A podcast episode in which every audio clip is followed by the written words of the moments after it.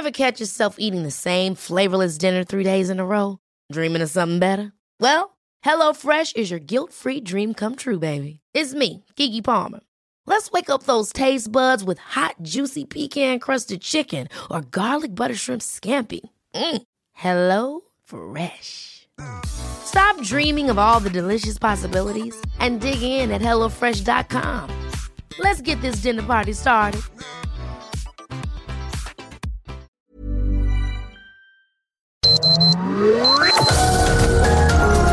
Heraldo Media Group presenta Sergio Sarmiento y Lupita Juárez.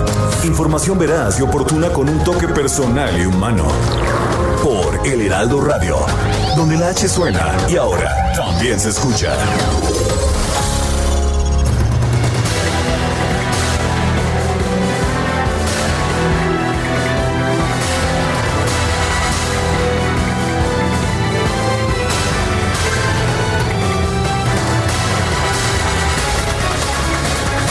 Y continúa la oleada de videoescándalos. Ayer se divulgó en Latinus de Carlos Loret de Mola un video en el cual aparece David León, el ex coordinador nacional de protección civil, nombrado recientemente como titular de la nueva distribuidora de medicamentos del Estado, entregando sobres de dinero en efectivo al hermano del presidente Pío López Obrador.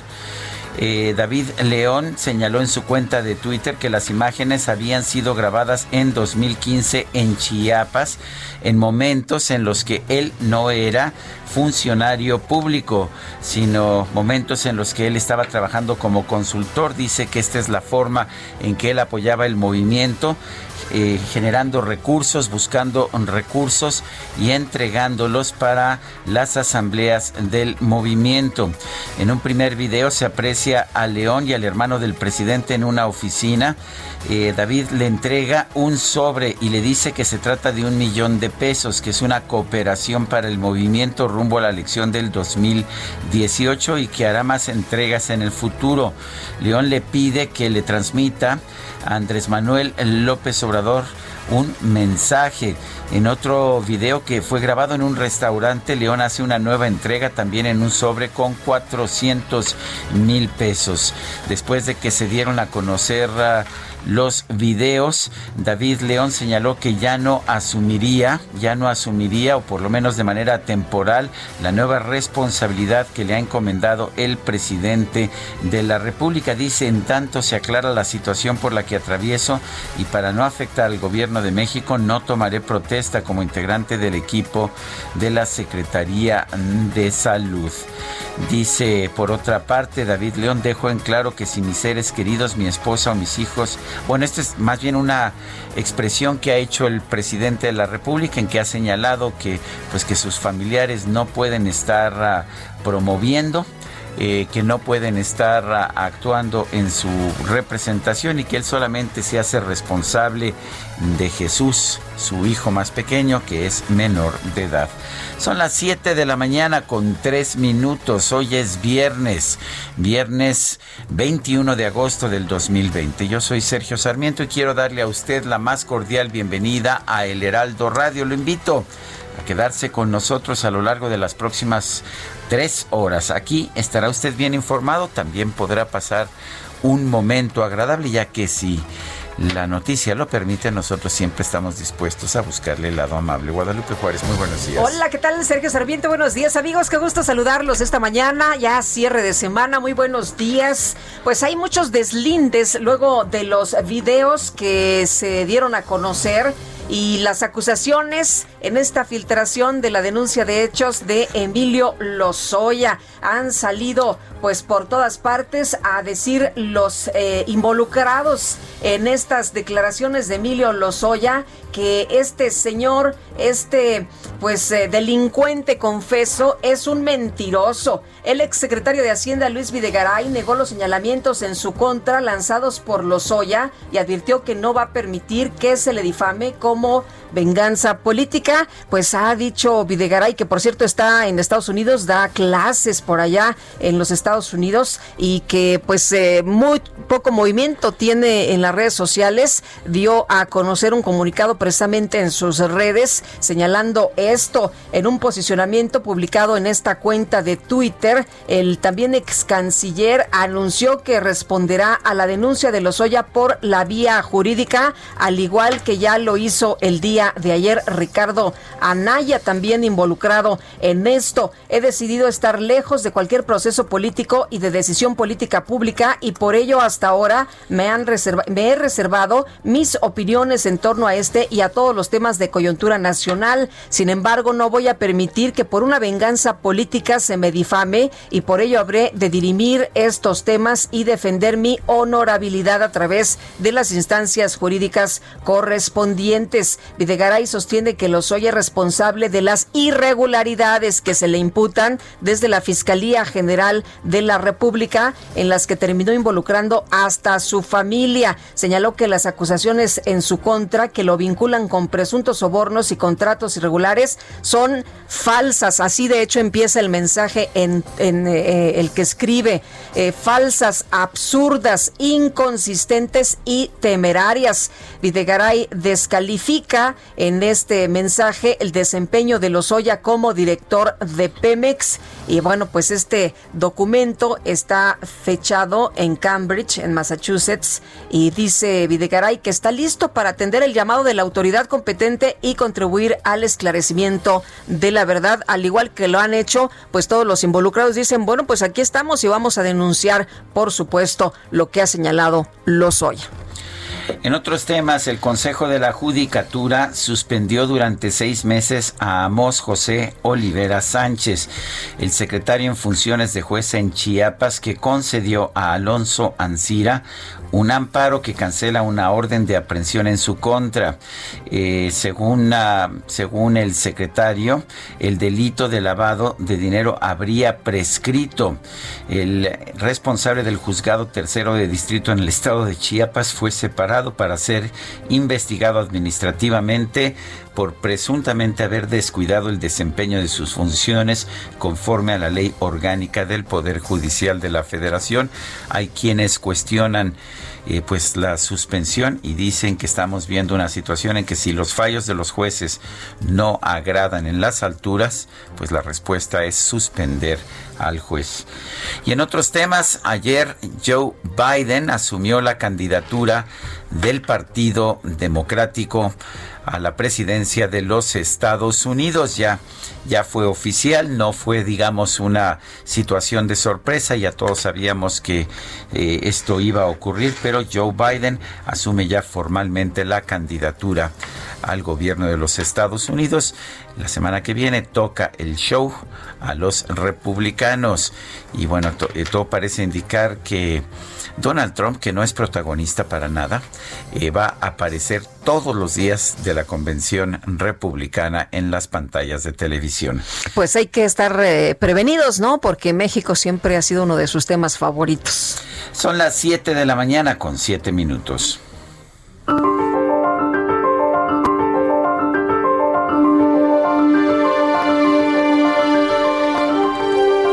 Autor del delito es aquel al cual beneficia. Seneca.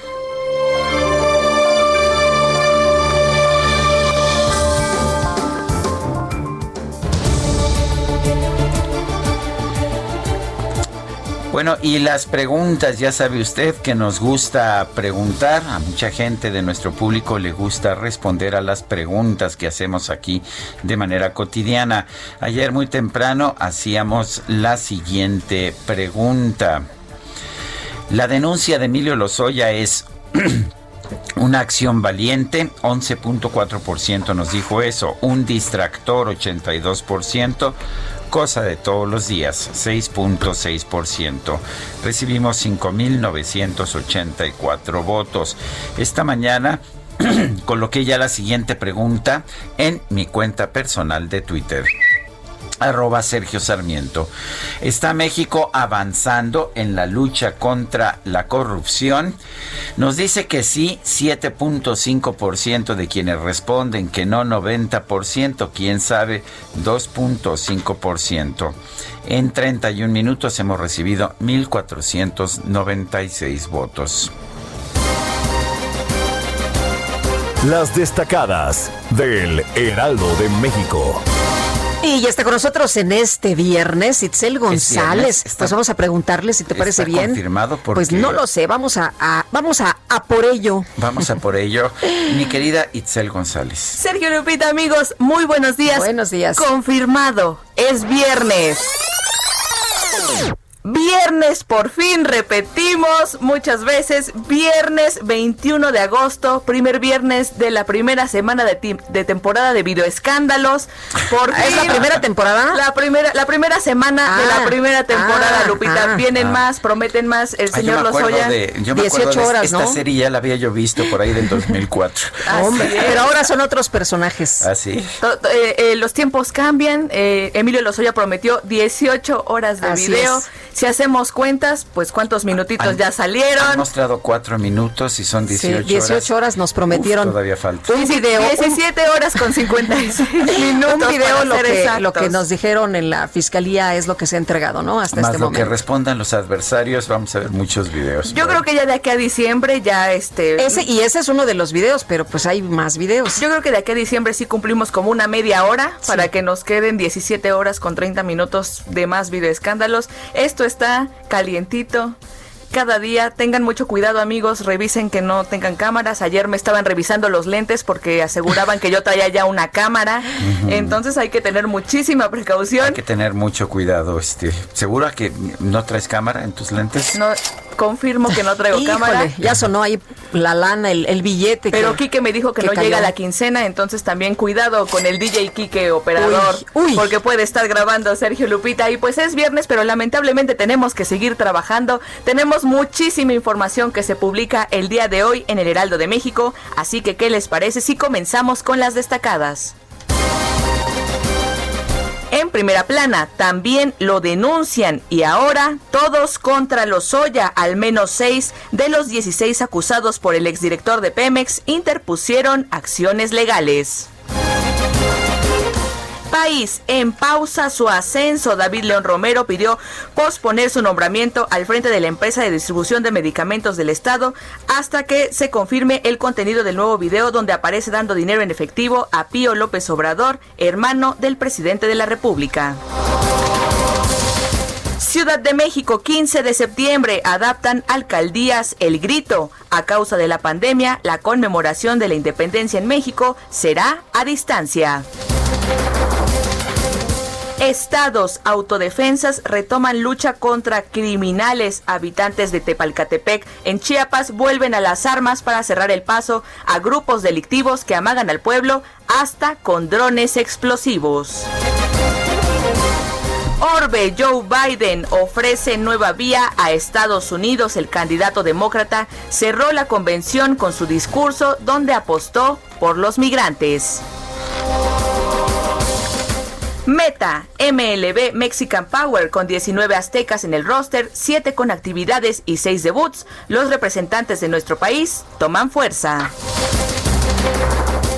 Y finalmente, en mercados, Convención Nacional Hacendaria, Pacto Fiscal en dos años. La actual distribución de participaciones no es justa ni equitativa, asegura Gustavo de Hoyos, presidente de la Coparmex.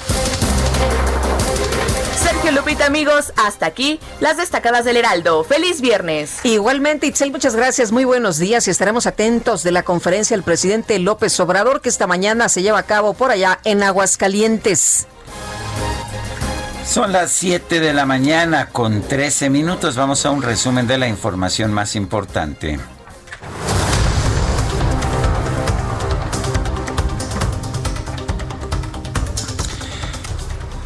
Este jueves se dieron a conocer dos videos en los que aparece Pío López Obrador, hermano del presidente de la República, Andrés Manuel López Obrador, aparentemente recibiendo dinero de parte del ex coordinador nacional de protección civil, David León.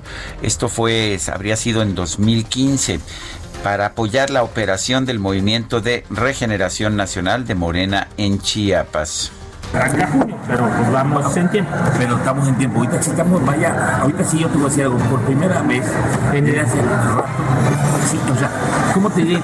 A ver, a ver, se entrega el mes. Fíjate bien, ahora aunque sea, sí, de que pase al otro. O sea, de que venza, no sé si me explico. Pero a ver, okay. hemos estado. Sí, sí, yo entiendo, hermano. Ok. Prácticamente año y medio. Bueno, a través de Twitter, David, de, David León aclaró que los videos fueron grabados en el año 2015, cuando no era servidor público, sino consultor independiente, y su trabajo para apoyar a Morena fue recolectar recursos entre conocidos para la realización de asambleas y otras actividades. Reconoce pues David León que esto pues eh, no es un montaje, que efectivamente sí ocurrió. Aunque no sabemos quién tomó los videos, porque uno de ellos es en una oficina y el otro es en un lugar público. De acuerdo con la información que se tiene hasta el momento, habría sido el propio David quien grabó estos videos. David León anunció que no va a asumir su puesto como titular de la empresa paraestatal encargada de la distribución de medicinas, vacunas y equipos médicos hasta que se aclare su situación. Exsecretario de Hacienda, Luis Videgaray, negó las acusaciones del exdirector de Pemex, Emilio Lozoya, en su contra. Advirtió que no va a permitir que se le difame como venganza política, por lo que va a responder por la vía jurídica. El ex senador del PAN, Jorge Luis Lavalle, aseguró que la relación personal y profesional que mantenía con Rafael Carabeo, quien aparece en un video recibiendo dinero en instalaciones del Senado, no lo incrimina en la trama de sobornos denunciada por Emilio Lozoya. Bueno, y por otra parte, el eh, exdirector de Pemex, Carlos Treviño, rechazó las acusaciones que hizo Emilio Lozoya en su contra y aseguró que trabajó durante tres sexenios de manera honorable y honesta. Senador del PRI, David Penchina, aseguró que el exdirector de Pemex miente para salvarse de la cárcel. Rechazó haber aceptado sobornos para apoyar la reforma energética. El presidente de Morena, Alfonso Ramírez Cuellar, aseguró que el gobernador de Puebla, Miguel Barbosa, podría ser expulsado del partido en caso de que se compruebe que cometió actos de corrupción, como lo indica la denuncia de Emilio Lozoya. De hecho, vale la pena señalar que Miguel Barbosa, eh, según información antes de que se conociera esta denuncia, Miguel Barbosa habría recibido dinero. Ah, eh, lo que dice la denuncia nada más es que pidió apoyo para la reubicación de su hermano dentro de Pemex.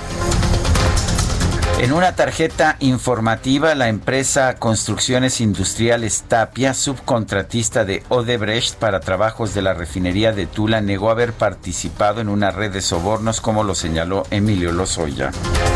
Y el Consejo de la Judicatura Federal suspendió por seis meses a Amos José Olivera Sánchez, responsable del Juzgado Tercero de Distrito en el estado de Chiapas, por conceder un amparo al dueño de Altos Hornos de México, Alonso Ancira, en contra de la orden de aprehensión en su contra. Un juez federal negó otorgar una suspensión definitiva a Berta Olga Gómez Fong esposa del exgobernador de Chihuahua, César Duarte, con la que buscaba frenar cualquier orden de detención con fines de extradición que se girara en su contra. Un juez de control de la Ciudad de México giró la tercera orden de aprehensión en contra de Gonzalo Gil White e hijo del exsecretario de Hacienda Francisco Gil Díaz por presuntamente haber sustraído 360 millones de pesos del patrimonio de la empresa Oro Negro. La Secretaría de la Función Pública inhabilitó por dos años a la revista Nexos, Sociedad, Ciencia y Literatura como proveedor del gobierno. Le impuso una multa de 999.440 pesos, supuestamente por haber presentado información falsa en una adjudicación directa del IMSS.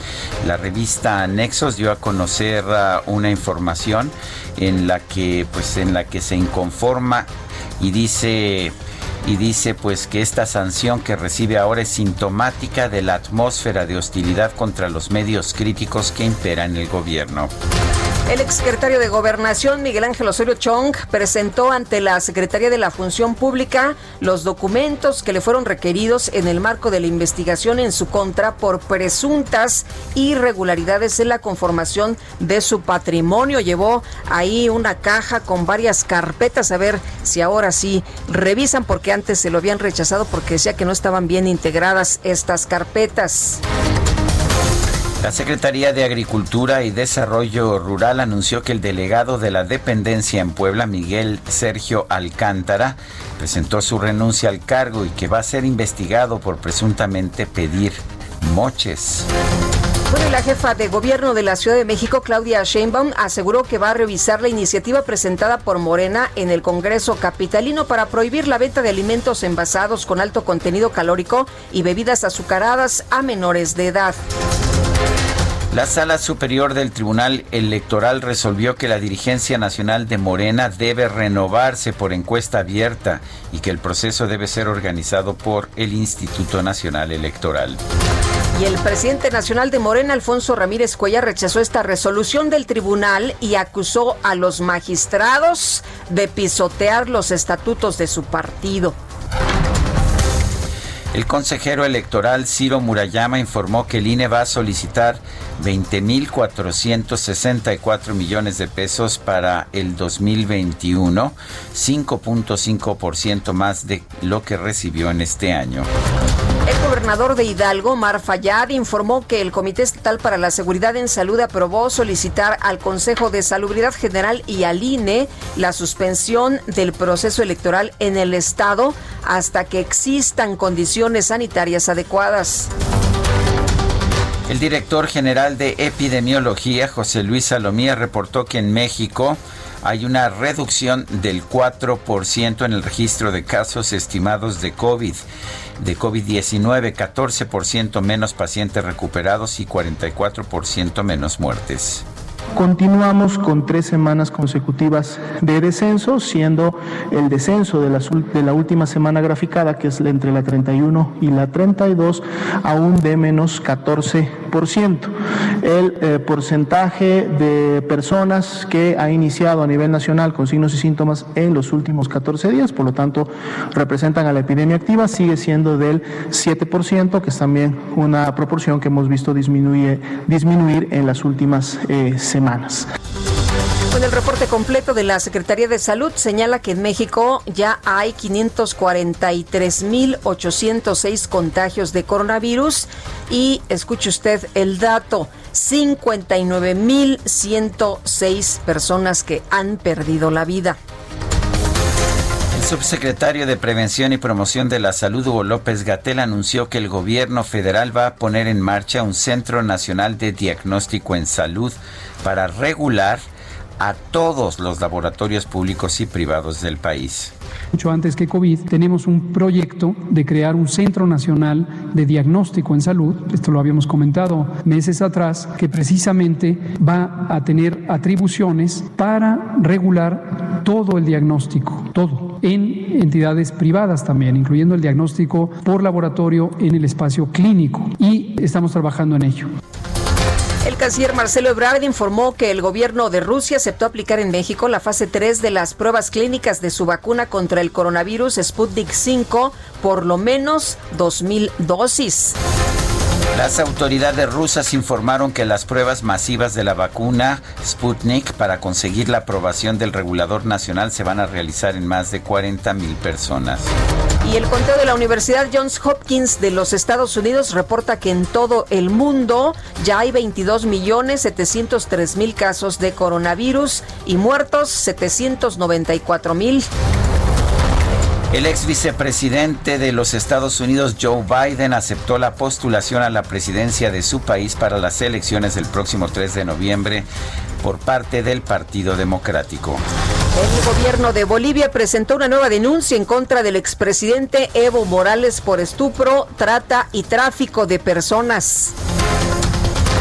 Y en información deportiva, el entrenador del Sevilla, Julen Lopetegui, prometió que su equipo se va a dejar la vida este viernes en la final de la Europa League, la cual van a disputar frente al Inter de Milán. Sí, hoy es la final de la Europa League, el próximo domingo será la final de la Champions.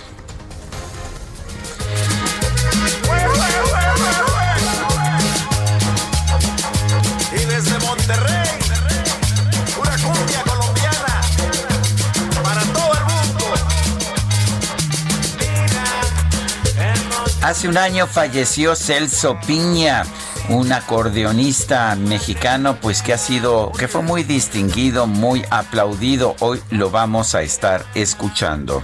¿Y cómo se baila esto? Ve nada más a Angelina. A ver, viene de ahí. A ver si nos da unas clasecitas. vamos, vamos. ¿Te parece que el DJ Kike nos deje la música mientras nos echamos una bailada? Me parece muy bien. Regresamos en un momento más.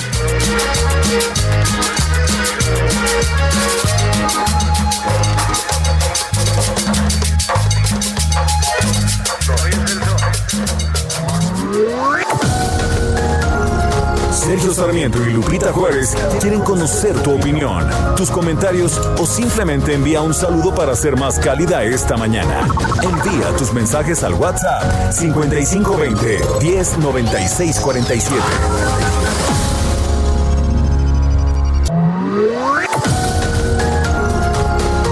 Continuamos con Sergio Sarmiento y Lupita Juárez por El Heraldo Radio.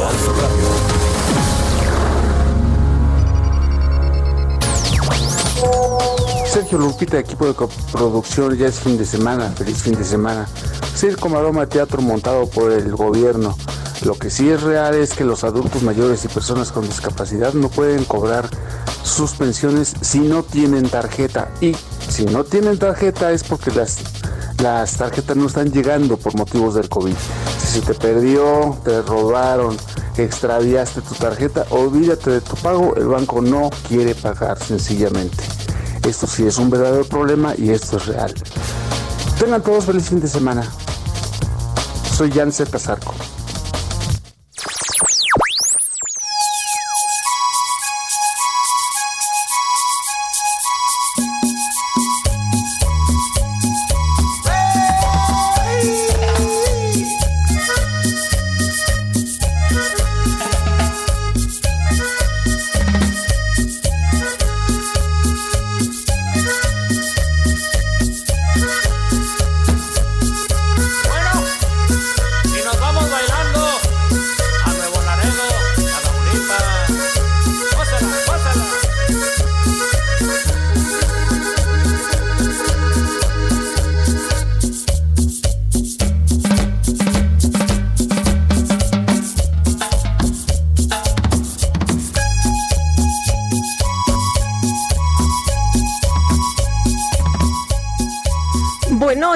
Seguimos escuchando, Sergio. Es música de Celso Piña.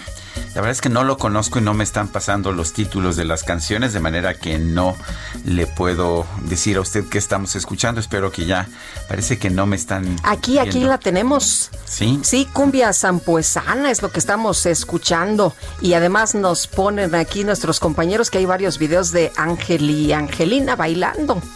Bueno, oye, y tenemos eh, estos eh, esta mañana desde Aguascalientes la información del presidente de la República.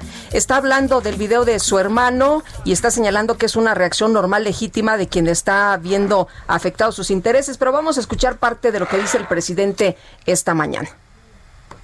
Se decía en las campañas, todos son lo mismo, todos son iguales. Pero no es así, no somos iguales. En este caso del video de mi hermano con David eh, León, hay pues notorias diferencias con relación a los otros asuntos. No solo es lo cuantitativo, no solo es el monto del dinero, porque no es comparar solo una operación ilícita que está denunciando el señor Lozoya, donde cobraron 200 millones de dólares de más en la venta de una planta chatarra, que esto que puede significar dos millones de pesos, no solo es eso, es el fin de el hecho que se está ventilando. En aquel caso, en aquellos casos que los tienen muy molestos a nuestros adversarios, sin duda es extorsión, es eh, mordidas, van a obtener de manera ilícita recursos públicos. Es corrupción. En el otro caso, en el de mi hermano, don David León, son aportaciones para fortalecer el movimiento en momentos en que la gente era la que apoyaba, básicamente. Nosotros hemos venido luchando durante muchos años y nos ha financiado el pueblo, como ha sucedido cuando se han llevado a cabo revoluciones para refrescar la memoria y hacer historia. La Revolución Mexicana se financió con la cooperación del pueblo. La Revolución Maderista costó alrededor de 700 mil pesos de aquellos tiempos. Tan es así que fue parte de los acuerdos cuando triunfa el maderismo en Ciudad Juárez de que se tenía que devolver ese dinero a los que habían aportado para hacer la revolución. Aportaron para... Estamos escuchando al presidente de la República nos dice, entre otras cosas, que hay notorias diferencias entre los videos de Lozoya y el video en que se muestra a su hermano recibiendo dinero de, de David León. Dice que no es solamente el monto, dice que esto a lo mucho serían dos millones de pesos. dice además que Morena se financiaba por el pueblo como la revolución maderista, es lo que nos dice el presidente de la República. Estaremos regresando, por supuesto, a esta conferencia de con toda la información que surge. Mientras tanto, ¿te parece algunos mensajes de nuestro público? Sí, Sergio, varios mensajes que tenemos esta mañana, solo que pues se llama mucho la atención la manera en cómo se entregó este recurso que el presidente básicamente dice, bueno, no somos iguales, ¿eh? No somos iguales. Esto prácticamente si lo... se entregó en efectivo es que algo se quería ocultar. si lo grabó David León es porque algo estaba queriendo grabar. Pues sí. Y eh, Oye, yo tengo una pregunta. ¿Se reportó este dinero al INE? ¿Todas estas aportaciones se no hay hicieron ningún al INE? de eso y de hecho el INE tiene prohibido el utilizar dinero en efectivo. Ah, Un delito electoral sí estamos viendo. Bueno, y además está comparando esto con hechos históricos, ¿no? Ha hablado del maderismo y de todas estas cosas. Pues vamos a, a seguir con el tema, por supuesto. Y nos dice Amy Shehoa, dice mi mamá que si por favor me pueden felicitar por mi cumpleaños porque no me cree que a veces me leen en el radio. Gracias y saludos cariñosos. Un abrazo abrazo. Ahí mi eh, dice Beto Reynoso, feliz viernes, Sergio Lupita, el domingo es mi cumpleaños pueden enviarme un saludo con mucho gusto, un saludo a Beto Reynoso. Hola, muy buen día, soy el doctor Guillermo Lugo. Es una lástima que la telenovela Los Lavaderos de Palacio Nacional el presidente esté fomentando la impunidad y esté dando salida para que por violar el debido proceso los está poniendo en libertad. Entonces es cómplice de los delincuentes, entonces es el más corrupto por generar impunidad. Muchas felicidades por su excelente noticiario. Y dice Jesús Díaz de Azcapotzalco. Eh, Sergio Lupita, yo también me deslindo de cualquier declaración en que me implique el tal Emilio L., pues puedo comprobar que en esos años yo tampoco era ni diputado ni senador. Muy bien, pues todo el mundo se está deslindando, ¿no? Oye, Alan Rodríguez anda por allá en viaducto y tiene información esta mañana. ¿Qué tal, Alan? Buenos días.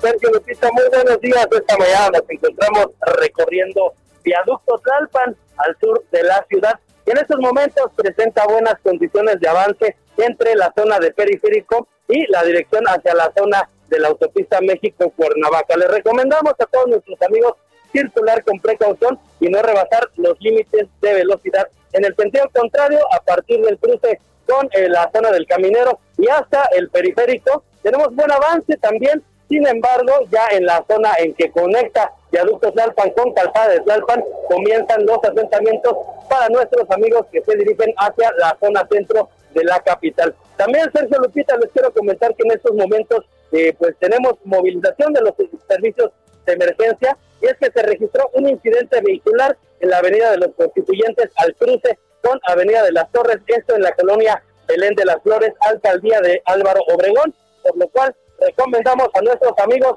tomar como alternativa vial la avenida Paseo de la Reforma. Es el reporte que tenemos esta mañana. Muy bien, Alan, muchas gracias. Gracias, buen día. Hasta luego, muy buenos días. Bueno, y son tiempos ah, tiempos eh, en que están cambiando muchas cosas y tiempos en que tenemos que conocer bien la ley para pues para saber qué es lo que está pasando. Ignacio Morales Lechuga fue procurador general de justicia, procurador general de la República eh, y además procurador de justicia de la Ciudad de México. Lo tenemos en la línea telefónica. Ignacio Morales, buenos días, gracias por tomar esta llamada. Gracias, Sergio. Gracias, Lupita. Muy buenos días. Buenos, días. al auditorio. Eh, yo lo primero que quiero preguntarte es esto. Eh, estamos viendo una situación en que el propio presidente de la República difunde presuntas pruebas de procesos uh, penales, como un video en el que se muestra unos, a unos empleados del Senado recibiendo dinero, presuntamente un cohecho, eh, y en que el propio presidente de la República pide a la gente que lea una pues una declaración, una denuncia de hechos de, de un exdirector general de Pemex en que acusa a una serie de personas de corrupción, pero en que el presidente de la República pide a la gente leer esta denuncia, una denuncia pues que fue filtrada porque tengo entendido que no se puede dar a conocer públicamente, pero a lo, a lo mejor mis conocimientos de derecho no son suficientes. ¿Qué nos puedes decir, Nacho? Bueno, tiene razón, querido Sergio. Las, eh, hay una secrecía de la fase de investigación, o sea, de las carpetas de investigación antes de averiguación previa, y esos datos deben reservarse por parte del fiscal, no debe evitarse cualquier filtración. Claro que como una denuncia la tiene el fiscal y la tiene el particular que presentó la denuncia, pues desde luego la autoridad dice el hermano o algún familiar o alguna persona y de aquí no ha salido nada. Pero el juego político está claro el propio presidente lo había anunciado. Vamos a dar a conocer todo lo que dice Emilio Lozoya, porque en el fondo el interés presidencial no es impartir justicia, no es defender el Estado de legalidad, no es defender el Estado de Derecho y la Constitución, es más bien preparar actos de campaña con vistas al 2021, desprestigiar a la oposición, que por cierto, ayer mismo tuvo respuesta con, con la filtración del video del hermano del presidente recibiendo dinero de un entonces colaborador del gobierno de Chiapas que pues, parecía entregarle un millón de pesos y cuatrocientos mil y le quedaba a deber, a deber 30 mil. Y no, bueno, ni tardos ni perezosos, la respuesta vino para decir, aquí no hay santos, todos, todos tienen cola que le pisen y, y en este sentido está dejando la política mexicana en el nivel que todos la percibimos. Oye Nacho, pero el, presidente acaba de decir que es muy diferente, que ellos no son iguales y que esto eh, es que hay notorias diferencias, que una de ellas es el monto y que la otra que esto es un financiamiento legal como se financiaban los maderistas en la revolución. Pues yo creo que en cuanto a que no es igual es cierto, pero el monto no implica que borre de alguna manera una conducta deshonesta o corrupta. Segundo, los fondos pues no hay que ser muy muy buen investigador para saber que provienen del gobierno de Chiapas, con lo cual es una doble corrupción. Una, tomar dinero público para distraer a campañas políticas. Y dos, una violación a, la campaña política de 2012 también. Eh, o sea que en el fondo es igual. Eh, Ignacio, en, el, eh, en la declaración de hechos de Emilio Lozoya, tú decías ayer, escribías que es eh, una pues declaración hecha a, la carta. Em, una denuncia, más que carta de denuncia, dije, es una denuncia a la carta. Una denuncia a la carta. Em, a ver, cuéntanos, ¿está diciendo Lozoya lo que le dicen que diga? primero, me llama la atención una sintaxis muy cuidada. Yo no sabía que Lozoya escribiera también. Normalmente esto no se da de, de manera gratuita en la clase política. Segundo, eh, aunque señala y denuncia una serie de hechos, todos estos en una denuncia como la que vi carecen de circunstancia, modo, lugar, tiempo y se dedican a hacer declaraciones con una buena cantidad de adjetivos y calificativos que hacen ver a Lozoya como un mandadero de los demás secretarios, cuando el director general de Pemex depende de un consejo de administración. Y en todo caso hay un secretario que preside el consejo de administración, pero no es el mandadero para andar regalando bolsas o repartiendo dinero por cuenta de un tercero a, una serie de personas. Eh, eso, a eso me refería fundamentalmente, que, que pareciera ser un guion previamente elaborado y dictado para que cause un impacto político, que por supuesto lo ha causado también, y, y que se vuelve más una, un arma de carácter político que, que la búsqueda de la impartición de justicia. Ahora bien, eh, hay mucho detalle en muchas cosas, incluso detalle impresionante en los montos y las fechas en que se dieron estos, pero también hay descuido en ciertas fechas. Dice, por ejemplo, que eh, dice en su denuncia eh, eh, Emilio Lozoya o Emilio L, si tú quieres, dice en la denuncia que le entregó dinero en la primera semana de agosto del 2014 a Ricardo Anaya, que era entonces diputado del PAN, y resulta que desde mayo no era diputado del PAN. Así es, efectivamente, estas confusiones de fechas serían imperdonables ante un juicio, por supuesto, y ante una fiscalía y deberían de inmediato llamar a la atención porque se convierten en declaraciones falsas. Esa es falsa.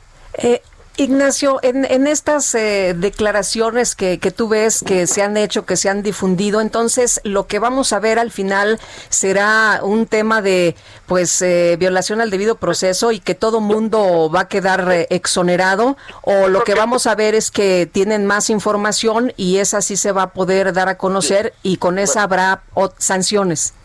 Yo, yo trazaría aquí una, unas líneas. Primero, hay delitos de los que se ha hablado, como los delitos electorales, que desde luego prescriben en tres años.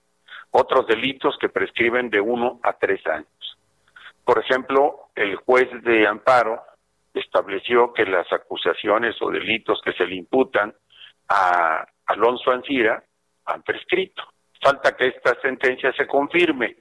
Seguramente en ocho, siete, ocho días eh, tendremos una revisión interpuesta por parte de la Fiscalía General de la República. Pareciera que parte de esta gama delictiva que se le imputa a Emilio L. o Emilio Lozoya eh, ya está prescrita. Es decir, por eso digo, el impacto es de carácter político. Entonces, vamos a encontrar una serie de conductas prescritas.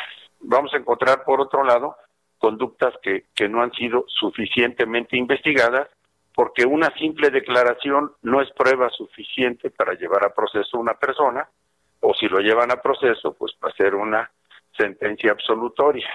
Y, y van a ser estas dos líneas, es decir, Eh, la mayoría de los delitos federales son de querella y entonces su prescripción es muy rápida. Eh, pocos son los delitos de oficio que se persiguen de oficio, como los relacionados con el narcotráfico y delincuencia organizada. Pero existe, por otro lado, la, no la presunción, la regla de que si se encuentra en una escala, digamos, administrativa, constitucional y legal, no puede ser calificada de delincuencia organizada porque esta es al margen de una organización pública como es el gobierno de, la República. Así que yo creo que es difícil hacer anticipos, Lupita, de lo que pueda sobrevenir en los procesos. Yo veo que, que por otra parte, la, la, la presentación de pruebas electrónicas, de escuchas telefónicas o de grabaciones, tendrían que tener, si son exprofeso para un proceso, la autorización del juez de control. Y en ese caso, pues no hay autorización de nada. Entonces, a mi juicio, ese tipo de pruebas que se han exhibido son ilícitas. O sea, no se pueden admitir como válidas en un proceso de acuerdo a las últimas reformas. Bueno, el, ¿tú ves que alguien pueda pisar la cárcel con lo que hemos visto? Pues yo creo que cualquiera lo puede pisar, inclusive eh, eh, Emilio Lozoya, pero veo difícil que se sostengan los juicios, aunque sí se va a sostener el escándalo, pues el mayor tiempo posible para que tenga rendimiento la elección de 2021. Yo, yo le veo claramente a todo esto actos de precampaña. Muy bien. Yo quiero agradecerte, como siempre, Ignacio Morales Lechuga, ex procurador general de la República, por haber conversado con nosotros. Gracias, Sergio. Gracias, Lupita. Que tengan muy buen día. Igualmente, hasta luego. Muy buenos días. Y hasta luego, buen día. Qué gusto saludarte. Y hay, pues, ya varios deslindes, Sergio, desde el día de ayer hablábamos de, de esto y, bueno, pues eh, todo mundo ha expresado que eh, son mentiras, ¿no? De un señor que es un delincuente, que es eh, un delincuente además confeso y que, pues, está tratando de salvar el pellejo, el de su hermana el de su esposa, el de su madre y el del mismo.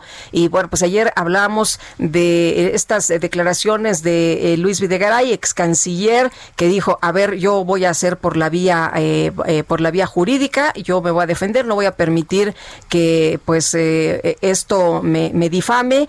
también escuchábamos algunas declaraciones de David Penchina que dijo, no hombre, yo no estoy involucrado en estos temas. otras de Ricardo Anaya que señalaba justamente que él ya había ido y que iba a proceder de manera legal. Ayer a las 9 de la mañana, pues fue justamente a interponer una denuncia. Virtualmente todos los que han estado eh, involucrados han dicho que ellos no estuvieron, con excepción de las dos personas que recibieron eh, que recibieron eh, el dinero, que se trata de dos funcionarios del Senado. Y bueno, ellos son los únicos que no han dicho nada, pero se trata por otra parte de, eh, se trata por otra parte de funcionarios que estaban trabajando para para los senadores de manera que eh, pues no sé también qué podrían decir pero ellos son los únicos que no han dicho que no. Todos los que están mencionados absolutamente todos incluso una periodista a la que se dice que recibió una bolsa de regalo eh, todos ellos eh, han negado haber recibido el dinero o pues las aportaciones que se señalan. Son las 7 de la mañana, 7 de la mañana con 52 minutos. En información que se da a conocer esta mañana, eh, hay una un mal resultado económico en la eurozona. Eh, esto después de algunos meses en que todo parecía que llevaba a un rebote pero después de estos meses eh, se han registrado esta mañana eh, pues indicadores uh, indicadores más lentos.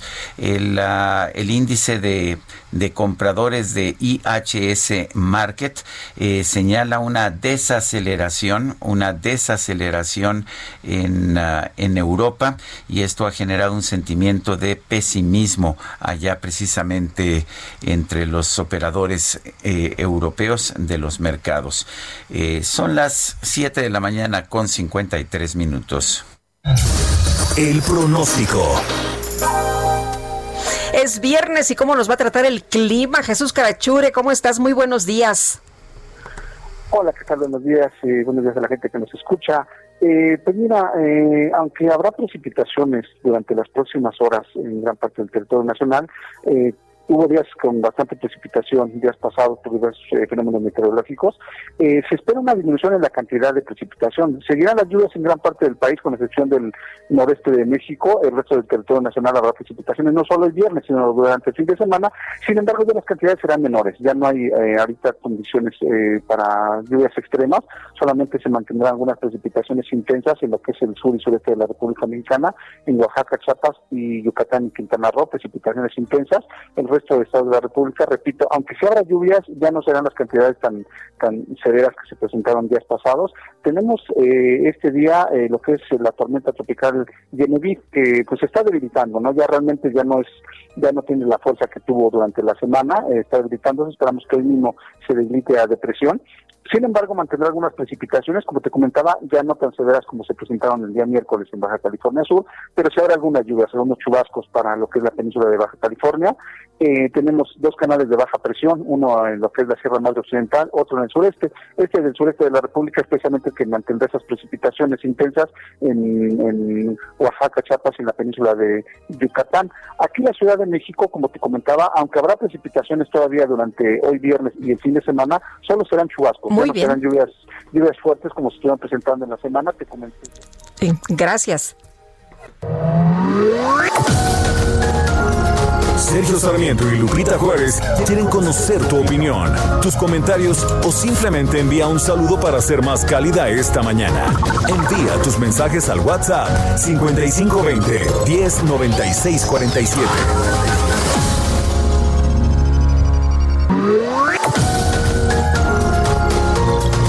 Con Sergio Sarmiento y Lupita Juárez por El Heraldo Radio.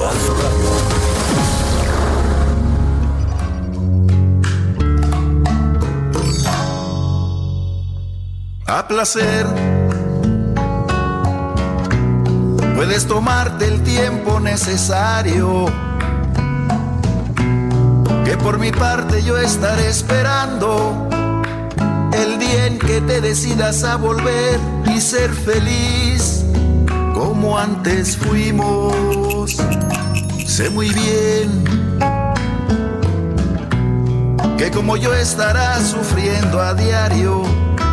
Seguimos escuchando música interpretada por Celso Piña, quien falleció hace un año, el 21 de agosto del 2019. Un cumbiero muy, pues muy curioso, ¿verdad? Muy diferente. Tocaba el acordeón. Así es, y bueno, con grandes éxitos. Esta se llama Aunque no sea conmigo, interpreta con Café Tacuba. estés lejos de mi vida por tu felicidad. Tenemos mensajes en nuestro público. Ay, tenemos que trabajar, ¿verdad? Sí, no, hombre, ya estábamos acá. Querías este, mejor el- No, ya la estábamos acá. ¿verdad? Es viernes, es viernes. Muy, ya sabes, este, Iba a decir, es viernes y el alma lo sabe. el alma, el cuerpo y todo lo demás. Oye, dice una persona en el auditorio, excelente viernes, caras vemos, videos no sabemos. Mientras tanto, los graves problemas nacionales siguen descontrolados. Nos escribe Rodolfo Contreras, que nos escucha por allá en Querétaro. Dice, dice otra persona, Sergio Lupita, parece que se está cumpliendo el asunto. No sé cuál sea el asunto, pero bueno. No sé tampoco. Eh, buenos días, Sergio Lupita. Soy teacher Alma Monterrubio. Les envío un gran saludo desde Catepec, Estado de México. Excelente programa. Muchas gracias, Alma Monterrubio. Y bueno, a todos los profesores, un abrazo. Ya empiezan las clases el próximo lunes. Y por otra parte, Sergio Campoamor nos dice, buen día, un gusto saludarlos, escucharlos y verlos. Feliz fin de semana, Lupita y Sergio. Gracias por esta, pues estas palabras. Vamos con Augusto Atempa. El presidente Andrés Manuel López Obrador está ofreciendo su conferencia de prensa desde la ciudad de Aguascalientes. Ya nos enlazamos en un principio. Augusto Atempa nos tiene toda la información. Adelante, Augusto. Así es, Sergio Lupita, muy buenos días. Pues vaya forma de terminar la semana con un presidente hablando acerca de ese video donde sale su hermano Pío López Obrador y el exsecretario de Protección Civil, David León. Dijo que se trata de una reacción de la oposición, pues ven afectados sus intereses por la decisión que él tomó acerca de acabar con la corrupción.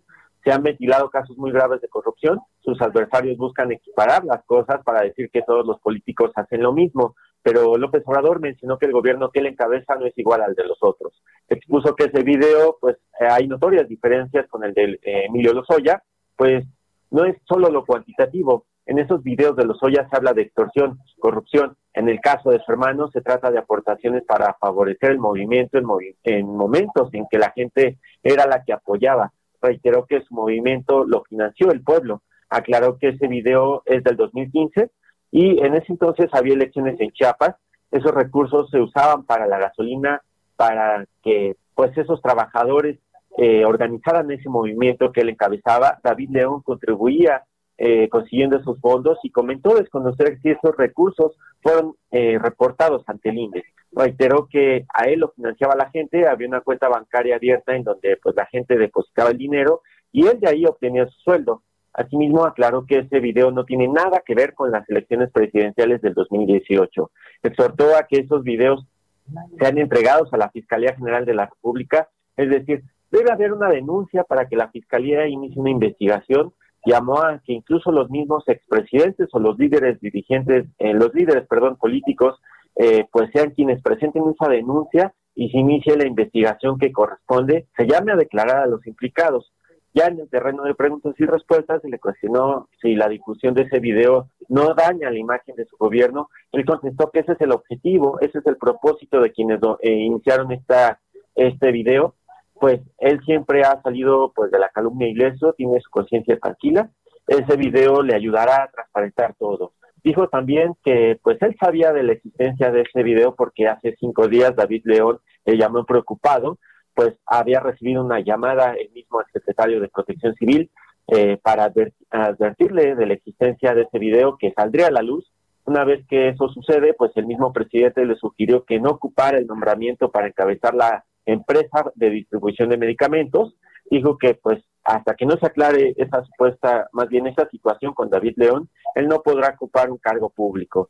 Dijo que si él mismo, si el mismo Ministerio Público lo cita a declarar al propio presidente, pues él estaría dispuesto a acudir sin problema alguno. Incluso pidió que Pío y David no se amparen, eh, que, acudan a declarar en caso de ser citados. Sergio Lupita, se sigue hablando de esto y pues vamos a estar muy atentos. Muy pues, bien. Gracias, Augusto.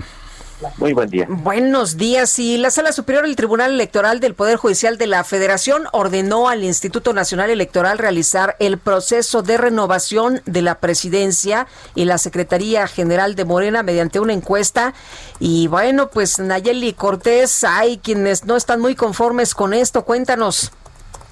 Buenos días, Sergio y Lupita. Pues sí, no están conformes porque el Tribunal Electoral nuevamente vuelve a decir que la encuesta tiene que levantarse entre militantes, pero también entre simpatizantes de Morena. Recordemos que el CEN encabezado por Alfonso Ramírez Cuellar lo que pretendía era levantar una encuesta solo entre militantes y a partir de un padrón de Morena que de acuerdo con el tribunal, ayer lo volvió a reiterar, no es confiable y por tanto no se puede utilizar. Además, el tribunal en su resolución también aclaró que no deben realizarse asambleas distritales que no son necesarias para validar la elección de presidente y secretario general de Morena. Y pues bueno, ya en la noche incluso nos mandaron un agregado porque esto se resolvió en sesión privada. Seis de los siete magistrados votaron a favor y como te decía, ya muy noche eh, nos avisaron que había un agregado a esta resolución que significa que el INE tendrá 45 días para realizar este proceso de elección, es decir, están cerrando todas las puertas para que Morena encuentre pues una salida para eh, pues darle largas eh, a este proceso de elección. Por la mañana, antes de que ocurriera el fallo, el presidente del partido, Alfonso Ramírez Cuellar, que ya se había enterado cómo venía el fallo, aseguró que los magistrados electorales estaban siendo sobornados y presionados por funcionarios ligados a Morena e incluso eh, pues señaló directamente a Ricardo Peralta, el subsecretario de Gobernación. Y también te cuento que pues bueno, para definir qué va a ser el partido y a las 5 habrá una asamblea virtual.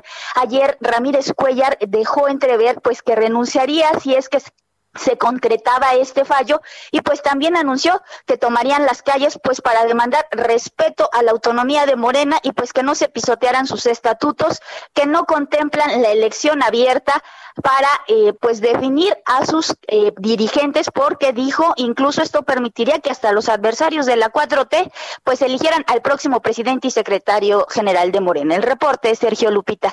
Muy bien, muchas gracias Nayeli.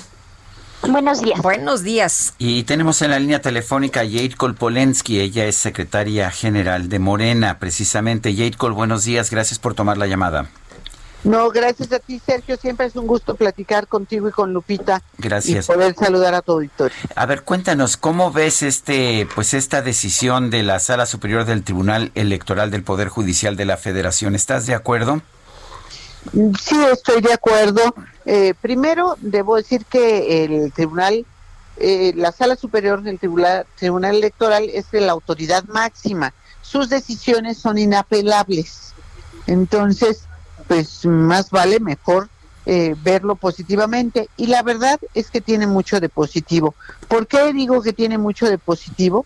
Porque había venido habiendo dentro del partido una gran eh, discusión, disputa, problemas por el tema y el manejo de cómo se manejaría la encuesta, cómo se manejaría la elección, dado esta, estas diferencias que tenemos con el tema del, del padrón.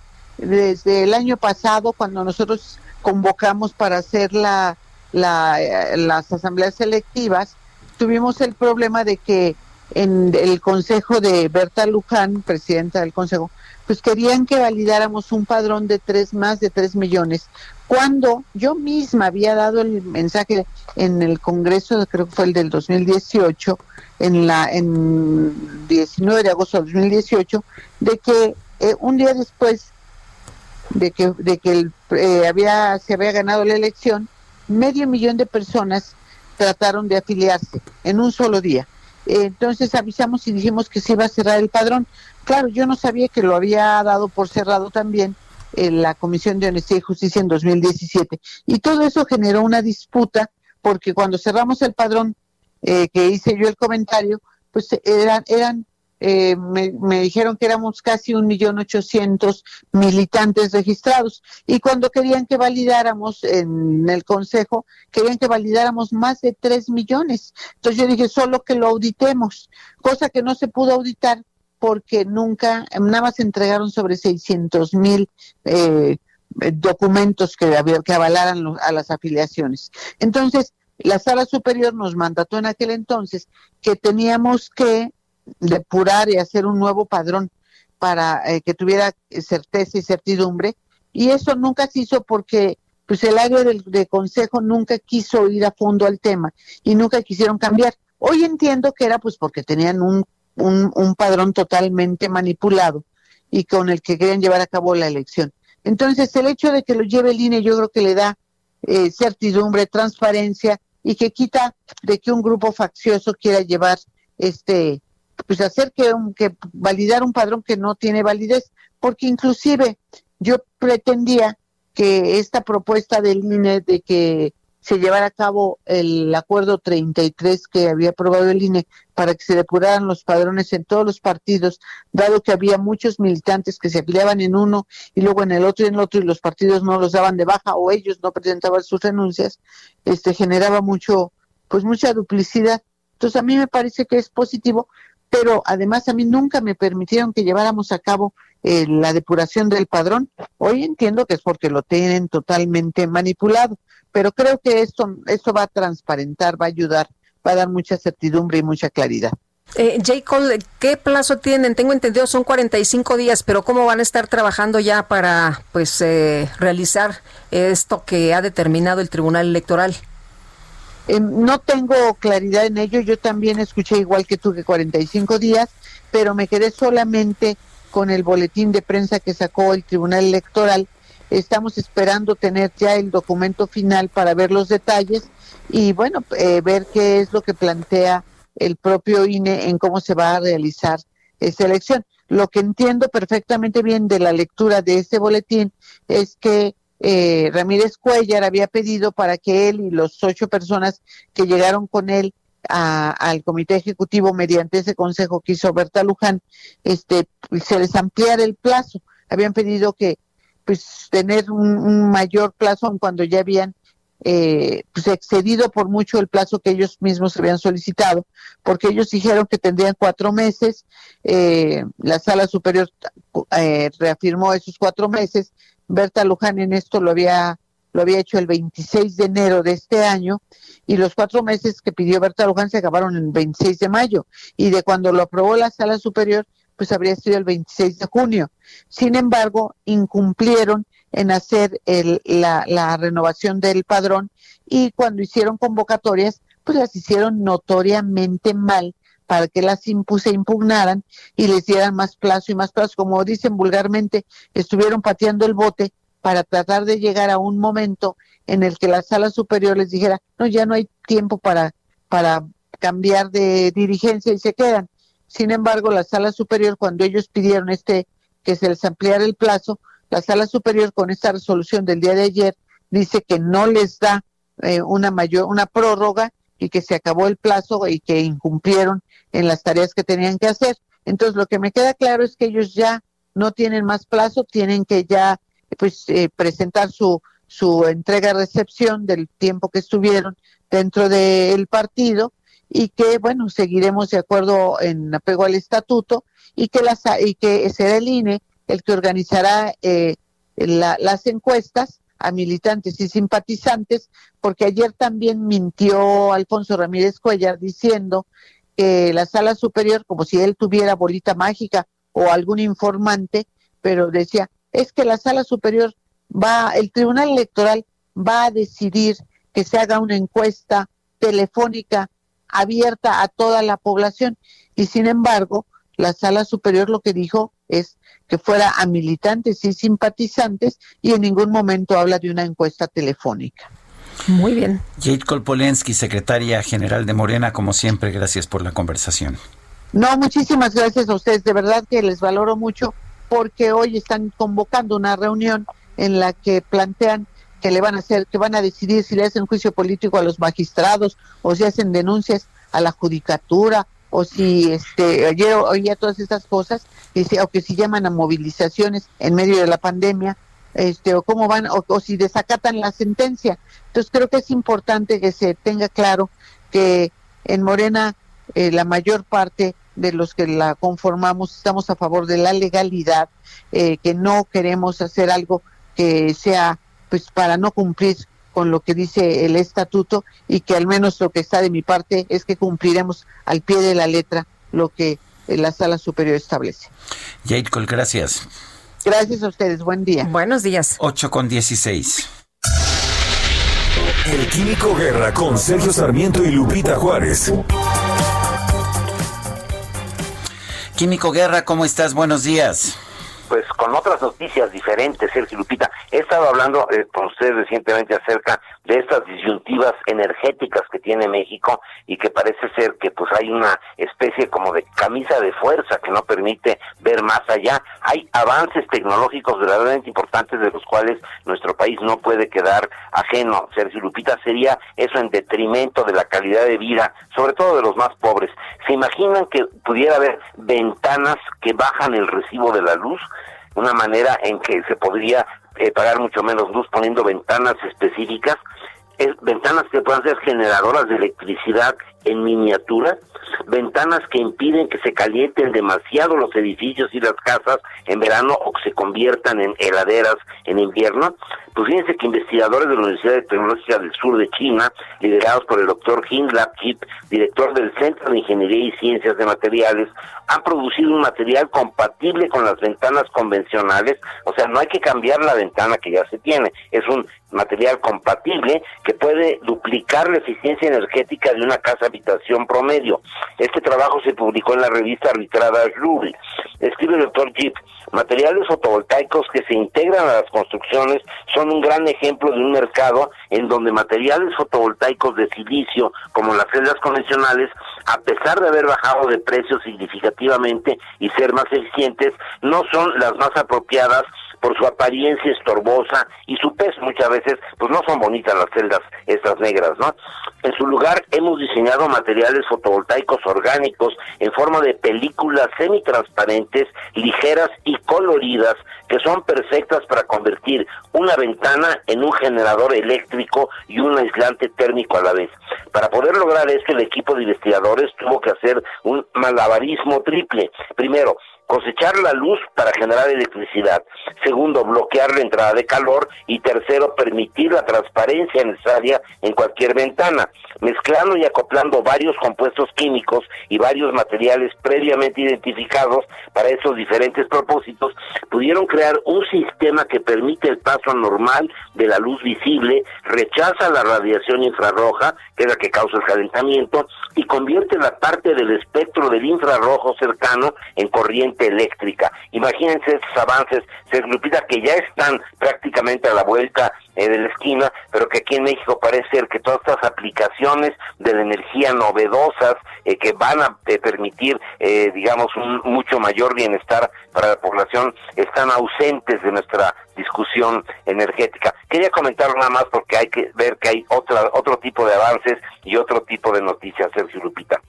No sé si me quedo con una sensación de alegría o de tristeza químico.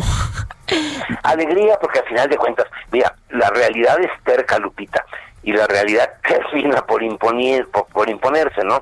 Entonces, a pesar de que se niegue, bueno, pues va a caer por su propio peso y tarde o temprano, pues a lo mejor nos tardamos cuatro y medio años más, pero vamos a tener que entrar en estos nuevos desarrollos. Gracias, Químico. Muy buenos días. Buenos días. Bueno, y vamos, vamos con, uh, vamos con otros temas. Eh, ya en América Latina se acumulan 250 mil muertes por COVID-19. El, eh, apenas el 18, el, no, apenas el 8 de marzo se registró la primera muerte por coronavirus en América Latina. Esto fue un hombre allá en Argentina de 64 años. Y bueno, pues ahora estamos uh, ya viendo una situación en que 250 mil personas han fallecido en los distintos países de América Latina. Eh, de hecho, eh, esto lo vemos en, en, todos los países, pero Brasil y México son los más afectados en el número de víctimas mortales. El Ministerio de Brasil, de Salud de Brasil, ha confirmado 112.304 muertos por la enfermedad con una cifra de casos confirmados de 3.5 millones y como sabemos aquí en México la Secretaría de Salud ha confirmado 59.106 defunciones y bueno, esto a pesar de que se han hecho muy pocas pruebas en nuestro país. De manera que estamos hablando, estamos hablando de casi un cuarto de millón de muertes. Bueno, y por otra parte también eh, decirles que pues eh, de acuerdo con la información que se da a conocer en los Estados Unidos por COVID-19 en eh, ese país deberían comenzar a disminuir en partes de esta nación la próxima semana las muertes y esto lo ha mm, reiterado el director de los Centros para el Control y la Prevención de Enfermedades de Estados Unidos mientras los estadounidenses se apegan pues a estos esfuerzos de mitigación que ayudan a frenar la propagación del virus. Hasta ahora más de 5 5.5 millones de estadounidenses han sido infectados y al menos 174.255 han muerto, según la Universidad Johns Hopkins. El promedio de siete días de muertes diarias del país ha superado a las mil durante al menos 24 días seguidos y las medidas de mitigación como pues controlar las multitudes y cerrar los bares funcionan. Así lo dijo este eh, jueves el director de los CDC, el doctor Robert Redfield pero dijo pues que lleva tiempo hasta que se reflejen estas cifras y que es importante entender que estas intervenciones van a tener un retraso y que el retraso será de tres a cuatro semanas. Así que, bueno, pues ahí está lo que consideran en los Estados Unidos. Deberían comenzar a disminuir las muertes la próxima semana. Son las 8 con 22 minutos. Reporte Metro con Ana Moreno. Ana Moreno, adelante. Hola, ¿cómo están? Muy buen día, Lupita, Sergio. Un saludo a todo el auditorio del Heraldo. Les eh, informo que al momento las 12 líneas se encuentran operando con afluencia moderada y avance continuo. Se presenta un intervalo entre trenes de cuatro minutos aproximadamente. Durante su traslado es importante que las personas usuarias usen gel antibacterial antes y después de utilizar el pasamano de trenes y escaleras. Y también es importante que recuerden que el cubrebocas tiene que estar colocado correctamente durante su trayecto en las instalaciones y al interior de los trenes. Por seguridad en temporada de lluvias, al ingresar a las instalaciones, también es, es, importante que resguarden sus pertenencias, en especial los paraguas u objetos metálicos, y al llegar al andén permanecer detrás de la línea amarilla. Si requieren información o dar seguimiento a algún trámite con la tarjeta recargable o las máquinas expendedoras, ponemos a su disposición el teléfono 55 56 27 45 88. Hasta el momento es la información, Lupita Sergio. Excelente fin de semana. Muchas gracias, Ana. Hasta luego. Buenos días, Ana Moreno y Gerardo Galicia. Cuéntanos, ¿qué más tienes esta mañana? Lupita, de momento ya tenemos un cierre de la circulación sobre la avenida Juárez. Están marchando instructores de bandas de guerra que se quedaron sin empleo. Están haciendo una caminata rumbo a las oficinas de gobierno de la Ciudad de México para poder exigir un apoyo económico o bien ser parte de estos créditos a la palabra que está brindando el gobierno de la Ciudad de México. Comenzaron esta marcha desde el Monumento de la Revolución estamos haciendo un alto frente al Palacio de Bellas Artes y por este motivo elementos de la Policía Capitalina deben cerrar la circulación del eje central. Por lo pronto, en un par de minutos más van a cerrar este eje para poder dar el paso a los manifestantes que se dirigen al Zócalo de la Ciudad de México. Habrá que tomar en cuenta y obedecer las instrucciones de los elementos de tránsito de la policía. por lo pronto, el reporte. Gracias, Gerardo. Hasta luego. Son las 8 con 25, Guadalupe Juárez y Sergio Sarmiento estamos en el Heraldo Radio. Puedes tomarte el tiempo necesario. Sergio Sarmiento y Lupita Juárez quieren conocer tu opinión, tus comentarios o simplemente envía un saludo para ser más cálida esta mañana. Envía tus mensajes al WhatsApp 5520 109647.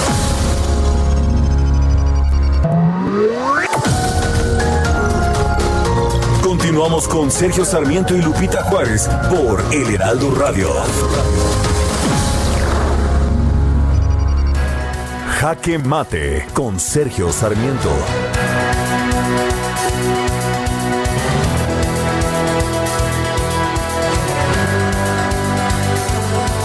El presidente de la República, Andrés Manuel López Obrador, ha eh, ha menospreciado las acusaciones que se han presentado a raíz de un video que se dio a conocer en el cual David León Romero entrega dinero, millón seiscientos mil pesos a Pío López Obrador, hermano del presidente de la República.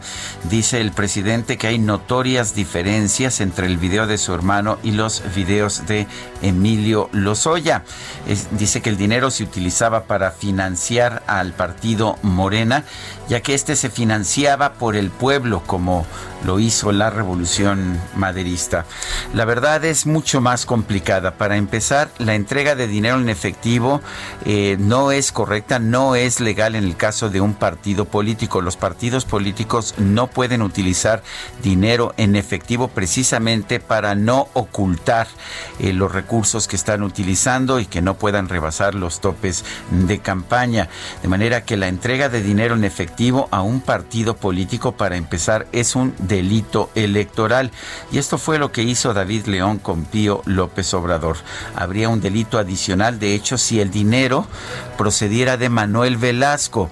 David León se forjó con Manuel Velasco, el entonces gobernador de Chiapas y uno de los líderes eh, más importantes del Partido Verde. Y de hecho fue también vocero de la bancada, de la bancada de diputados del Partido. Si el dinero proveniera de Manuel Velasco del gobierno de Chiapas o de aportaciones ah, eh, de empresarios, pues sería también, me parece, un delito, un delito adicional. Además, además hay otro problema, hay la posible configuración de un delito de lavado de dinero. De manera que entiendo entiendo la razón por la cual el presidente de la República le ha pedido a David León Romero que no asuma la responsabilidad como nuevo titular de lo que será la nueva organización que distribuya medicamentos en el país. La situación no es tan fácil de simple sencillamente barrer como las escaleras de arriba para abajo. Hay cuestionamientos muy serios a este dinero que se entregó y dinero a propósito que entrega alguien como David León, a quien conozco desde hace muchos años, que a quien le tengo respeto, pero pues la ley es la ley y debe aplicarse a todos por igual, como tantas veces lo ha señalado el presidente de la República. Yo soy Sergio Sarmiento y lo invito a reflexionar.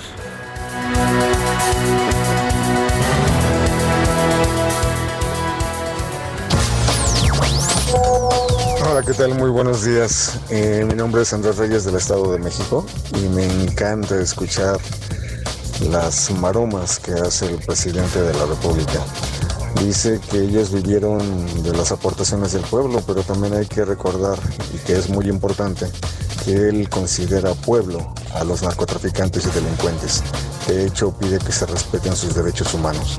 Así es que habría que aclarar qué parte del pueblo es la que financió sus tres campañas presidenciales. Y debido a que está de moda estar ventilando el financiamiento de las campañas pasadas, pues no nos caería mal que él pudiera explicar y aclarar con cuentas que supuestamente debe tener el INE o antes el IFE, que nos diga quién le financió las tres campañas presidenciales. Yo creo que sería lo correcto. Excelente fin de semana, que la pasen bien.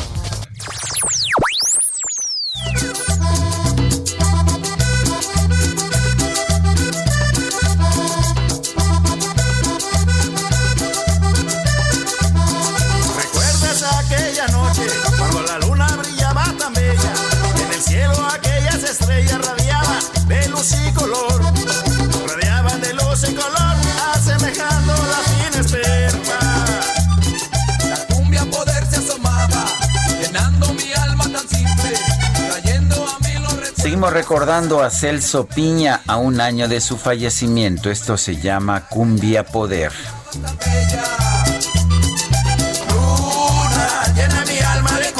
Y seguimos también con los mensajes de nuestros amigos esta mañana. Feliz viernes, Sergio y Lupita. ¿Cuándo López se pondrá a gobernar? La verdad da miedo este gobierno. Un fuerte abrazo, Francisco 1955.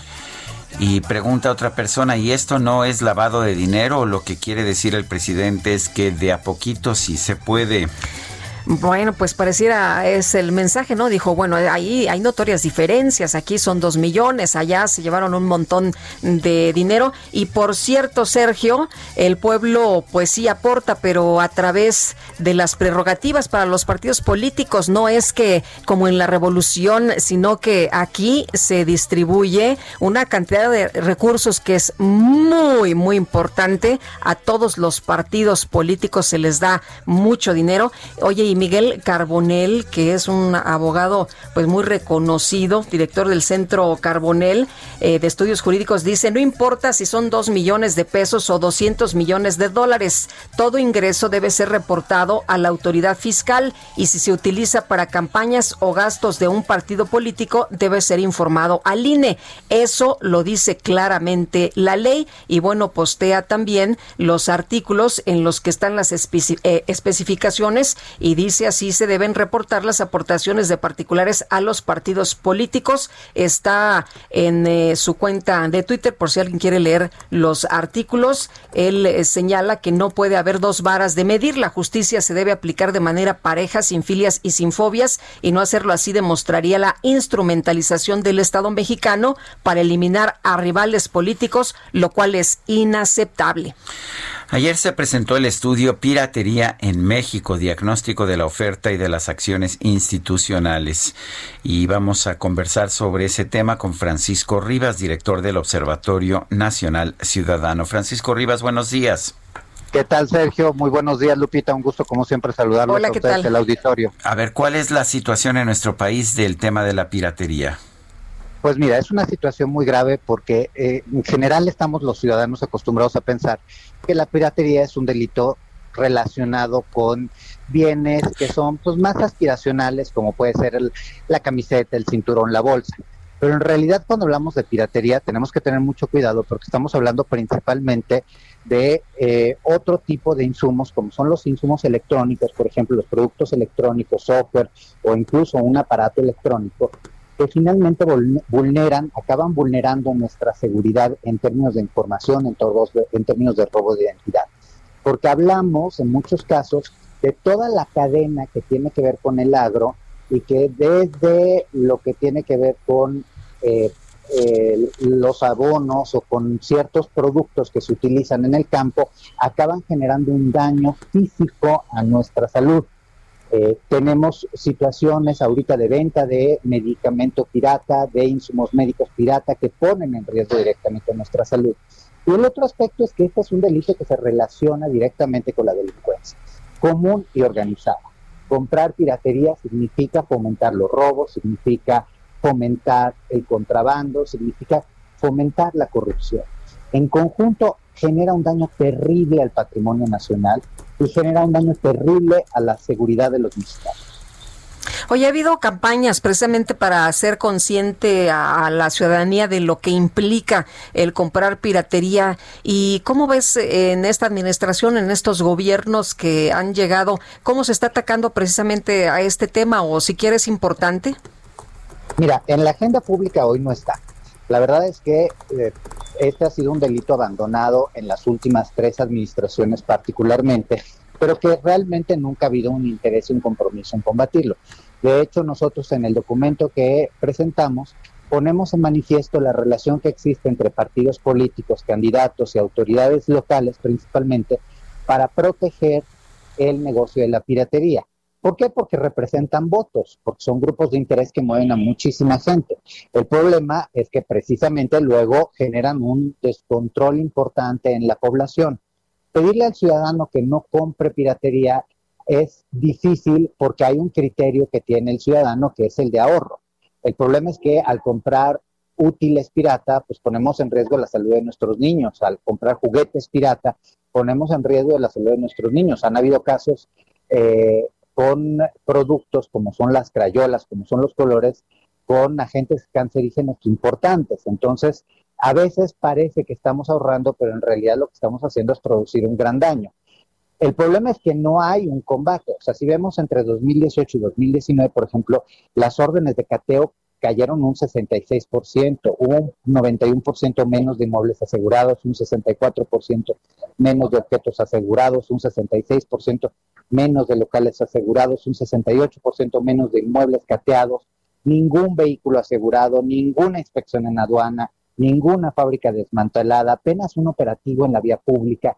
Es decir, prácticamente la FGR dejó de cumplir su función de combatir la piratería y eso es un problema sumamente relevante porque, insisto, no solo es un delito por sí mismo, sino es un delito que fomenta la extorsión, que fomenta los robos, que fomenta la corrupción en nuestro país. No combatir la piratería significa permitir que la corrupción siga creciendo en México. Bueno, entonces esa es, es un mal que sigue viviendo. Lo que nos estás diciendo es que incluso se está poniendo peor, ¿verdad? Efectivamente, porque hay una, en este momento en particular tenemos una crisis económica, una crisis sanitaria que fomenta la venta de productos.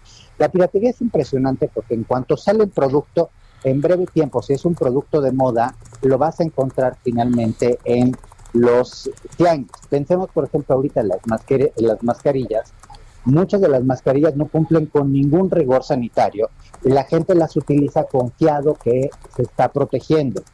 Lamentablemente no es así. Entonces sí es importante que en ese sentido la autoridad ponga atención porque no atenderlo, o sea, de nuevo, pedirle al ciudadano que no compre, definitivamente tenemos que seguir haciendo campañas que se han dejado a un lado y que en muchas ocasiones se dejaron a un lado, recordemos la de los papás pirata, porque los papás mismos se, se opusieron a esa, a esa campaña. Pero lo más relevante es que se combatan esas redes que permiten el ingreso a nuestro país de productos pirata en partes o completos, que se combatan esos mercados notorios en donde todos sabemos que hay piratería, todos sabemos que ahí se pueden comprar productos ilegales y nadie está haciendo nada. Pensemos en Tepito, en la Plaza de la Tecnología o la Plaza Meave, pero son 19 mercados notorios más relevantes en nuestro país, pero en todas las ciudades del país, si tú quieres saber dónde comprar productos ilegales, la gente lo sabe. Pues Francisco, te agradecemos como siempre que puedas platicar con nosotros. Muy buenos días. Lupita, Sergio, un abrazo a ustedes y al auditorio los invito a que lean este estudio porque sirve precisamente para que no pongamos en riesgo nuestra salud. Muchísimas gracias. Buenos días. Son las 8 de la mañana con 43 minutos. Tenemos en la línea telefónica precisamente a Miguel Carbonel, director del Centro de Estudios Jurídicos Carbonel, uno de los pues juristas más respetados de nuestro país. Miguel Carbonel, ¿cómo estás? Muy buenos días, Sergio Lupita, un gusto saludarlos. Igualmente, buenos días. Dice, dice el presidente de la República, Andrés Manuel López Obrador, que el caso del video de su hermano, Pío López Obrador, que tiene notorias diferencias con otros videos y que una de esas notorias diferencias es el monto. ¿Qué, qué opinas? Bueno, yo creo que hay dos situaciones aquí, Sergio. En primer lugar, siempre respetando la presunción de inocencia y el debido proceso. Aquí hay una, una connotación puramente electoral porque el propio presidente acaba de afirmar hace unos minutos que esos fueron recursos que se captaron y se destinaron a fortalecer el movimiento de regeneración nacional morena. Entonces eso se tiene que deslindar hacia las investigaciones de la autoridad electoral e incluso para la determinación de la fecha del video. La fecha en este en este preciso momento no es, no es una fecha cierta, no sabemos si fue el año pasado, si fue hace cinco años, etcétera. Y dos, eh, pues el, monto realmente eh, para eh, la segunda vertiente jurídica sería el tema de, del cumplimiento de obligaciones tributarias. Entonces, pues puede haber un ingreso de dos millones de pesos o de 200 millones de dólares. Eso se tiene que reportar a la Secretaría de Hacienda y se tiene que hacer el entero, así se le llama desde el punto de vista fiscal, se tiene que enterar el impuesto correspondiente en términos de la ley del impuesto a la renta. El destino para el cual estos recursos eh, se captaron, bueno, pues eso es independiente. La ley lo que define es que si una persona tiene un ingreso, ese ingreso genera un impuesto por el puro hecho de haber tenido el ingreso, por el puro hecho de que le hayan dado el dinero. Entonces ahí hay una segunda vertiente jurídica que desde la presunción de inocencia, desde luego, tendrá que ser investigada y me imagino que ya se están eh, indagando la, la, o se están haciendo las auditorías pertinentes por parte del SAT. Sería la Secretaría de Hacienda en este caso, Sergio. Eh, Miguel, el eh, presidente ha señalado que no son iguales, que eh, él pues ha comparado con un hecho histórico el recibir dinero, dice que es gente del pueblo que ha apoyado para recibir estos recursos, siendo que pues los tienen que reportar. Si no reportas un partido político al INE, estás cometiendo un delito electoral. esto se podría comentar así, una vez que David León ha mencionado que este video se grabó alrededor de hace unos cinco años. Lo que pasa es que esto se tendría que acreditar en un proceso de investigación a cargo de la propia autoridad electoral, Lupita. Este proceso de investigación podría terminar efectivamente en la presentación de denuncias ante la FEPADE. Recordemos que hay una fiscalía especializada para la investigación de delitos electorales y siempre y cuando se documentara. Aquí el problema, y, creo que es algo que los medios, eh, por supuesto, eh, siempre tienen que estar pendientes, es darle credibilidad a lo que dijo alguien o no dijo alguien. Yo creo que todo esto, al final del día, se tiene que traducir en procesos jurídicos que nos den certeza a todos, porque si no estaríamos en una lucha de lodo, en una guerra de declaraciones que a veces, y lo digo como abogado, es muy difícil traducir jurídicamente.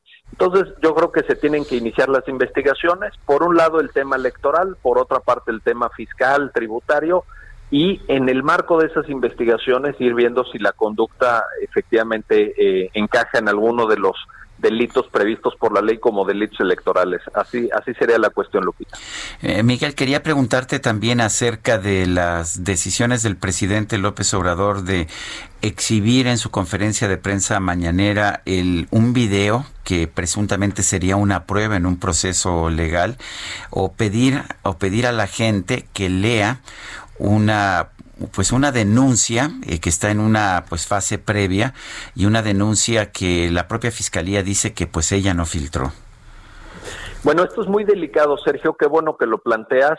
El Código Penal Federal, que es de aplicación para todo el territorio de la República, establece como delito el que se revele, el que se dé a conocer cualquier tipo de documento, cualquier tipo de información que conste en una carpeta de investigación, que es lo que anteriormente se conocía como una averiguación previa. Y esto en aras justamente de preservar los bienes jurídicos que están en toda investigación penal. Por un lado, la presunción de inocencia, por otra parte, el debido proceso, pero también para evitar que a través de estas filtraciones se le dé noticia o se le dé aviso a personas que serán el día de mañana objeto de solicitudes de órdenes de aprehensión. Eh, es natural que las investigaciones se conduzcan con sigilo, incluso con confidencialidad, para lograr los fines de la propia investigación, porque si todo se filtra, si todo se acaba sabiendo antes de que se judicialicen estas investigaciones, pues muy probablemente alguno de los señalados tendrá tiempo de, pues incluso hasta de huir y, no creo que sea el sentido de, una buena investigación. Eh, entonces, que se haga este llamado desde una conferencia mañanera por parte de un servidor público de tanta relevancia como el presidente de la República me parece totalmente inapropiado. Y en el caso de este video del Senado, eh, porque además no se sabe cuál es su origen, no se sabe qué está reflejando ahí, eh, pueden haber muchas interpretaciones, etcétera pero, pero sacar eh, en el debate mediático y en el golpeteo político este tipo de materiales que el día de mañana tendrán que presentarse ante un juzgador, yo lo veo como muy delicado, francamente, y pudiera, eh, no lo digo por el presidente, pero en general hay que tener en cuenta este este eh, delito de filtración de información reservada que está prevista en el, está previsto en el Código Penal Federal. Tenemos 12 videos, los de Lozoya o supuestamente los que se han difundido que corresponden a estas denuncias de, Emilio Lozoya y las otras, esta que vimos ayer del hermano del presidente. ¿Importa la cantidad de los recursos? ¿Pueden ser delitos diferentes? Porque lo que vemos es el mismo video, ¿no? Cuando se entrega dinero. Eh, eh, ¿Importa si la cantidad es eh, poca o mucha? Solo para efectos del proceso penal que en un futuro pudiera enderezarse contra las personas que salen en el video, Lupita, porque el, actualmente se establece un monto límite de 8 millones de pesos, un poquito menos, 7 millones 900 para que sea delincuencia organizada y tenga lugar la prisión preventiva eh, eh, durante el curso del proceso. Pero respecto a la responsabilidad penal es prácticamente lo mismo. Una vez que se rebasa un monto que es bajo en términos del Código Fiscal, ya, ya se está en una conducta señalada como delito por evasión fiscal. Insisto, esa es una vertiente. El tema fiscal, porque, por ejemplo, dos millones de pesos por el monto darían, darían lugar a, un, a una eh, obligación de pagar aproximadamente entre un 30 y un 35% solo de impuestos sobre la renta habría que ver el desglose de IVA, etcétera. Eso por un por un lado eh, y, y por otra parte el tema electoral de cuál fue el destino, el destino y el origen, porque si además venía, como por ahí se ha mencionado, eh, se tendrá que acreditar del gobierno de Chiapas o de algún servidor público que fuera eh, que estuviera en el gobierno de Chiapas, pues habría una vertiente también de, de desvío de recursos. Es, es lo que, pero esa parte es electoral, Lupita. Esa parte le corresponde a la autoridad del INE, precisamente. Muy bien, pues muchas gracias por platicar con nosotros esta mañana, Miguel. Muy buenos días. Al contrario, buenos días a ustedes. Los saludo con afecto, Sergio Lupita. gracias, igualmente. Son las 8.51. Hace dos semanas la Fundación Centro Libanés realizó un donativo para iniciar la campaña pro Líbano, luego de la emergencia que se vive allá en Beirut tras la explosión en el puerto de esta ciudad. Amin Saiden es presidente del Centro Libanés y representante de la colectividad libanesa en nuestro país. Amin Saiden, gracias por tomar nuestra llamada. Hola, querido Sergio y Lupita, los saludo con mucho gusto, igual que a tu auditorio. Gracias, Gracias. Cuéntanos eh, exactamente qué está haciendo la comunidad libanesa para apoyar al pueblo de Líbano en estos momentos. ¿Qué tan eficaz es la ayuda que pueda dar la gente? Pues mira, Sergio, lo principal es saber que hay una gran sensibilidad, no solo en México, sino en todo el mundo, gracias a la explosión de hace un par de semanas en Beirut vino nada más a complicar mucho más una problemática muy profunda que ya tenía el pueblo libanés, incluso de condición de hambre, de crisis de, multifactorial, de política financiera, económica, etcétera. Y eso ha hecho que no solo la comunidad eh, libanesa en México, sino que todas las comunidades libanesas en el mundo, pero también sorprendentemente la comunidad, eh, comunidades hermanas y, y la misma comunidad mexicana ha estado respondiendo de manera muy eficaz ante pues esta ayuda humanitaria porque ya no es un tema secundario sino de necesidades básicas que ahorita no están cubriendo.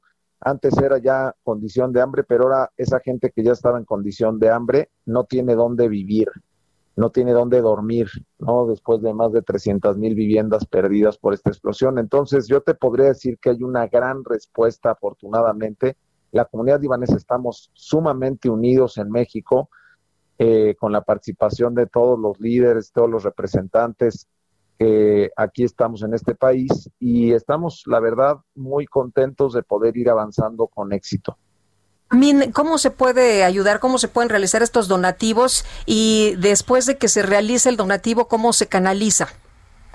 Mira, la, eh, lo que decidimos, porque ahorita ante la crisis y la, la, crisis financiera y la banca y demás, estamos canalizándolo a través de la Cruz Roja Mexicana, que a su vez se lo enviará a la Cruz Roja del Líbano y se estarán eligiendo programas de ayuda específicos para poder destinar estos recursos. Nosotros tenemos eh, una fundación, la Fundación Centro Libanés, que va a estar recolectando estos recursos.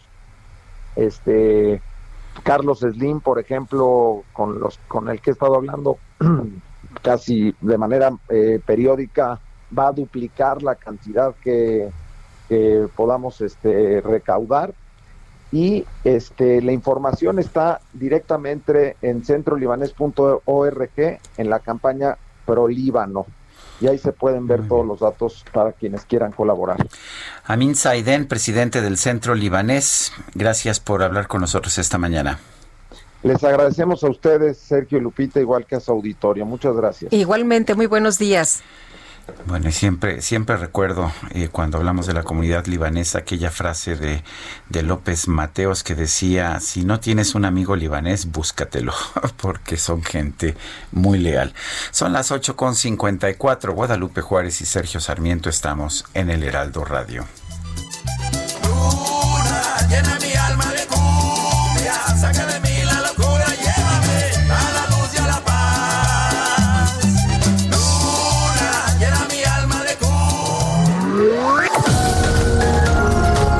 Sarmiento y Lupita Juárez quieren conocer tu opinión, tus comentarios o simplemente envía un saludo para ser más cálida esta mañana. Envía tus mensajes al WhatsApp 5520 109647.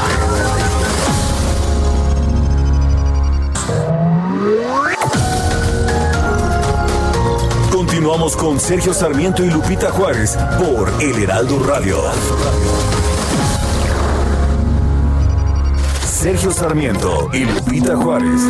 HB Hedonismo con Debbie Beard.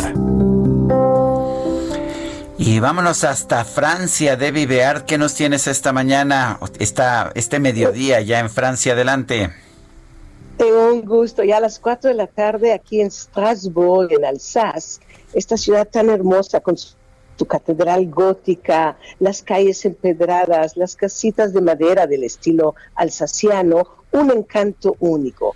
Y llegué aquí después de pasar unos días en un lugar mágico, en Languedoc-Roussillon, en, en el hospital que es un auténtico hotel boutique entre los viñedos del maravilloso vitivinicultor, un personaje singular, único, un querido amigo mío, Gerard Bertrand, donde nos dejamos llevar con ese silencio profundo, el canto de las aves, la delicada brisa, las pesadas hojas de viñas, que por cierto ya están repletas de jugosas uvas, y Gerard no contempla la tierra como un simple soporte de las viñas, sino como una fuerza material que, que imprime al viñedo, a las uvas, una personalidad propia que habla, que habla su propio lenguaje.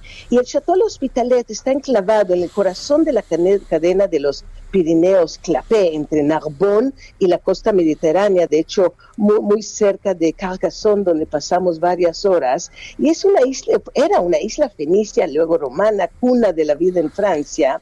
Y hoy en día el chateau cuenta con un hotel, un restaurante gourmet, una bodega de degustación y venta, un espacio de arte, una rica oferta de recorridos sensoriales en torno al, mundo del vino. Son, eh, que es muy rico, además, he probado ese vino. de hecho, lo probaste, Lupita, ya me acordé, con Gerard Bertrand. Estábamos en un pequeño restaurantito en Polanco, no recuerdo el nombre, y Gerard nos hizo probar varios de sus vinos, claro que sí. Y, desde entonces no lo había yo visto más que una vez en Vinexpo, ahí en, Bordeaux. Así que la propiedad tienes que conocerla, es el verdadero art de vivre mediterráneo, los jardines del chateau ahí, eh, del chateau ahí, de hecho probé el Clos de Temple, que es eh, pues, ganó como el mejor vino rosado del mundo, aclamado internacionalmente, y es un ícono sin igual. Y ahí te sumerges en esa complejidad, frescura, suavidad del sabor, porque cuando se prueban los vinos in situ, in situ saben todavía mejor. Y, todos los vinos de Gerard Bertrand tienen un carácter, estilo único que refleja ese terroir, la pasión con la cual son elaborados.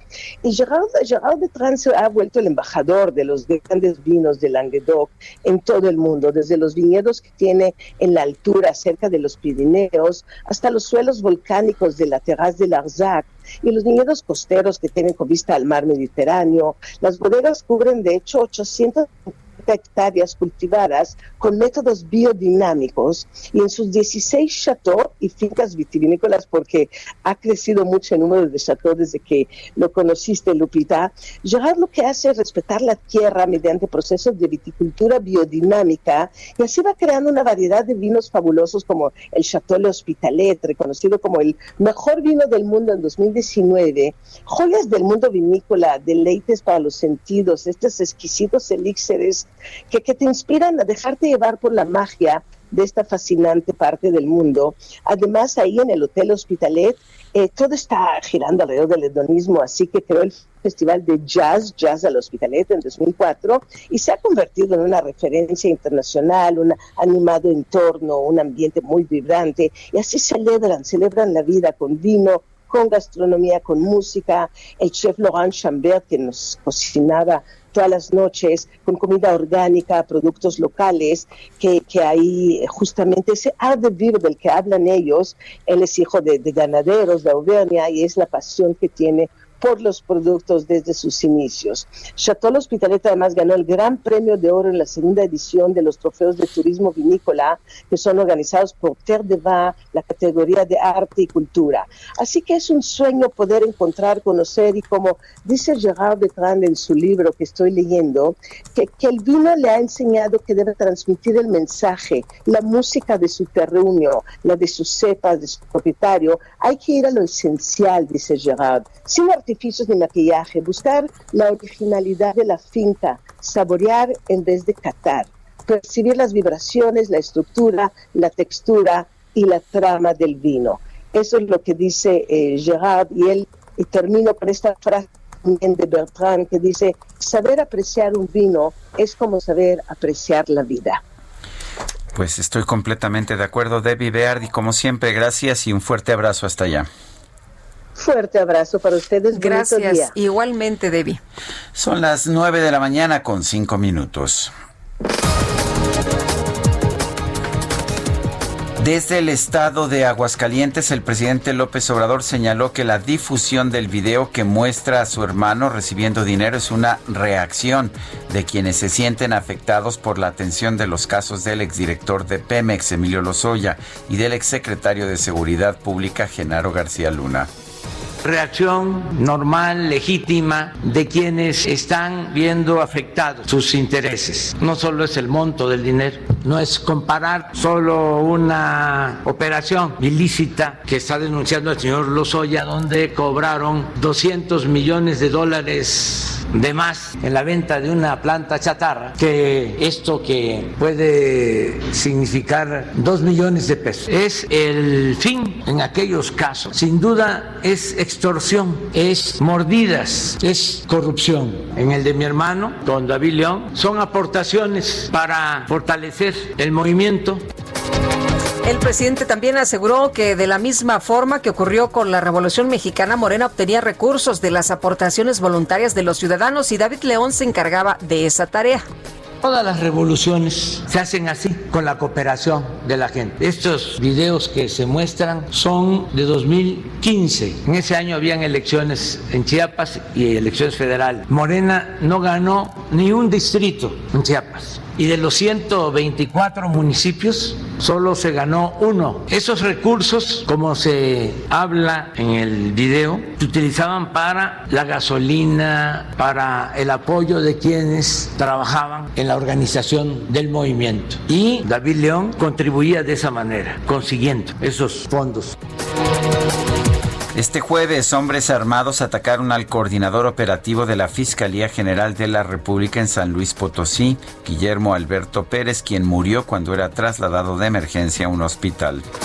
Y los gobiernos de los estados de Yucatán, Quintana Roo y Campeche instalaron sus comités de emergencia de protección civil ante el pronóstico de que la depresión tropical 14 va a provocar fuertes lluvias en sus territorios durante el fin de semana.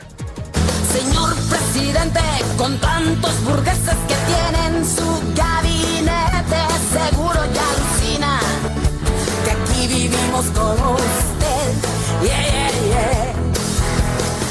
Durante la inauguración de una central termoeléctrica, el presidente de Brasil, Jair Bolsonaro, se acercó a una multitud para cargar a un niño y posar frente a los medios de comunicación. Sin embargo, el mandatario se mostró muy sorprendido cuando una persona le hizo notar que a quien cargaba en realidad era un hombre con enanismo, el cual llevaba puesta una mascarilla que le cubría buena parte del rostro. Ante la confusión, Bolsonaro prefirió seguir su camino, pero la persona a la que cargó se mostró muy contenta con el gesto del mandatario.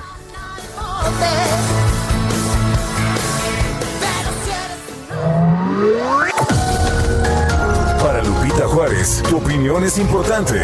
Escríbele a Twitter en arroba Lupita Juárez H. Y continuamos con más información. Esta mañana Joe Biden aceptó la candidatura para la presidencia de los Estados Unidos en la convención demócrata. Y Juan Guevara, corresponsal de Now Media News. ¿Cómo estás? Muy buenos días.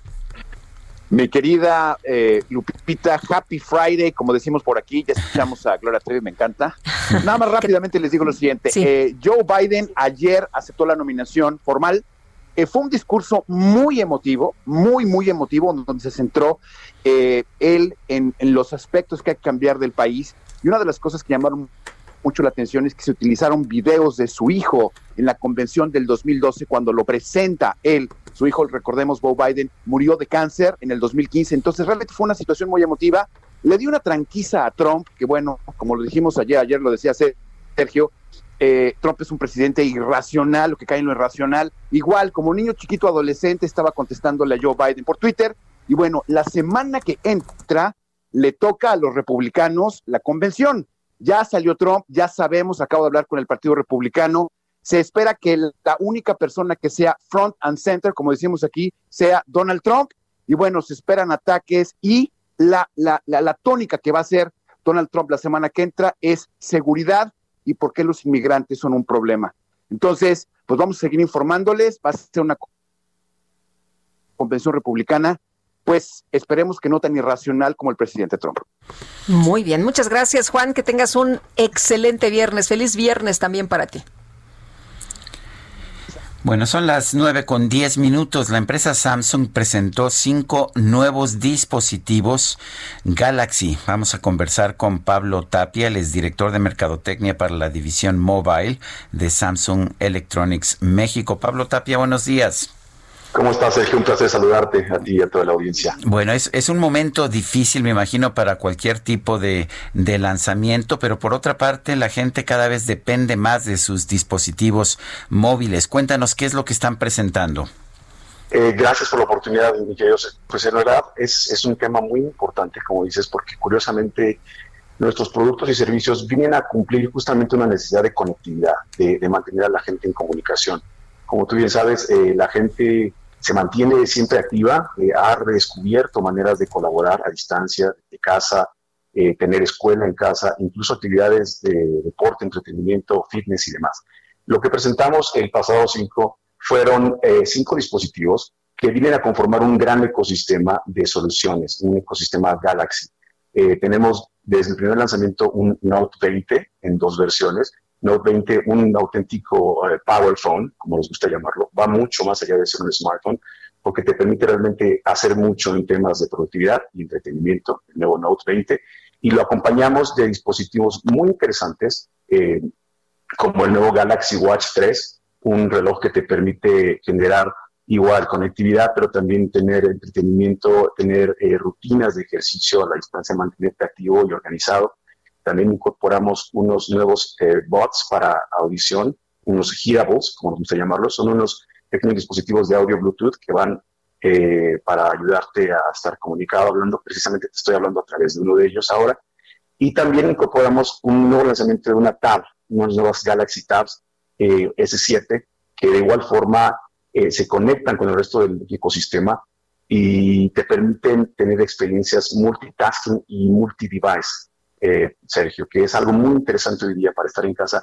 Imagínate poder eh, extender la experiencia de trabajar desde el dispositivo, desde tu Note y proyectarlo en tu televisor eh, Samsung para mantener, digamos, más productividad, ver allá una, una presentación mientras acá estás tomando notas, etcétera, etcétera, entre la tablet, entre el watch y demás. Y el último dispositivo, bueno, es algo que próximamente vamos a estar también hablando acá en México, que es otro de nuestros productos de la familia Z, de esta gran revolución de pantallas plegables que tenemos el nuevo Fold 2. Básicamente eso fue lo que tuvimos oportunidad de lanzar.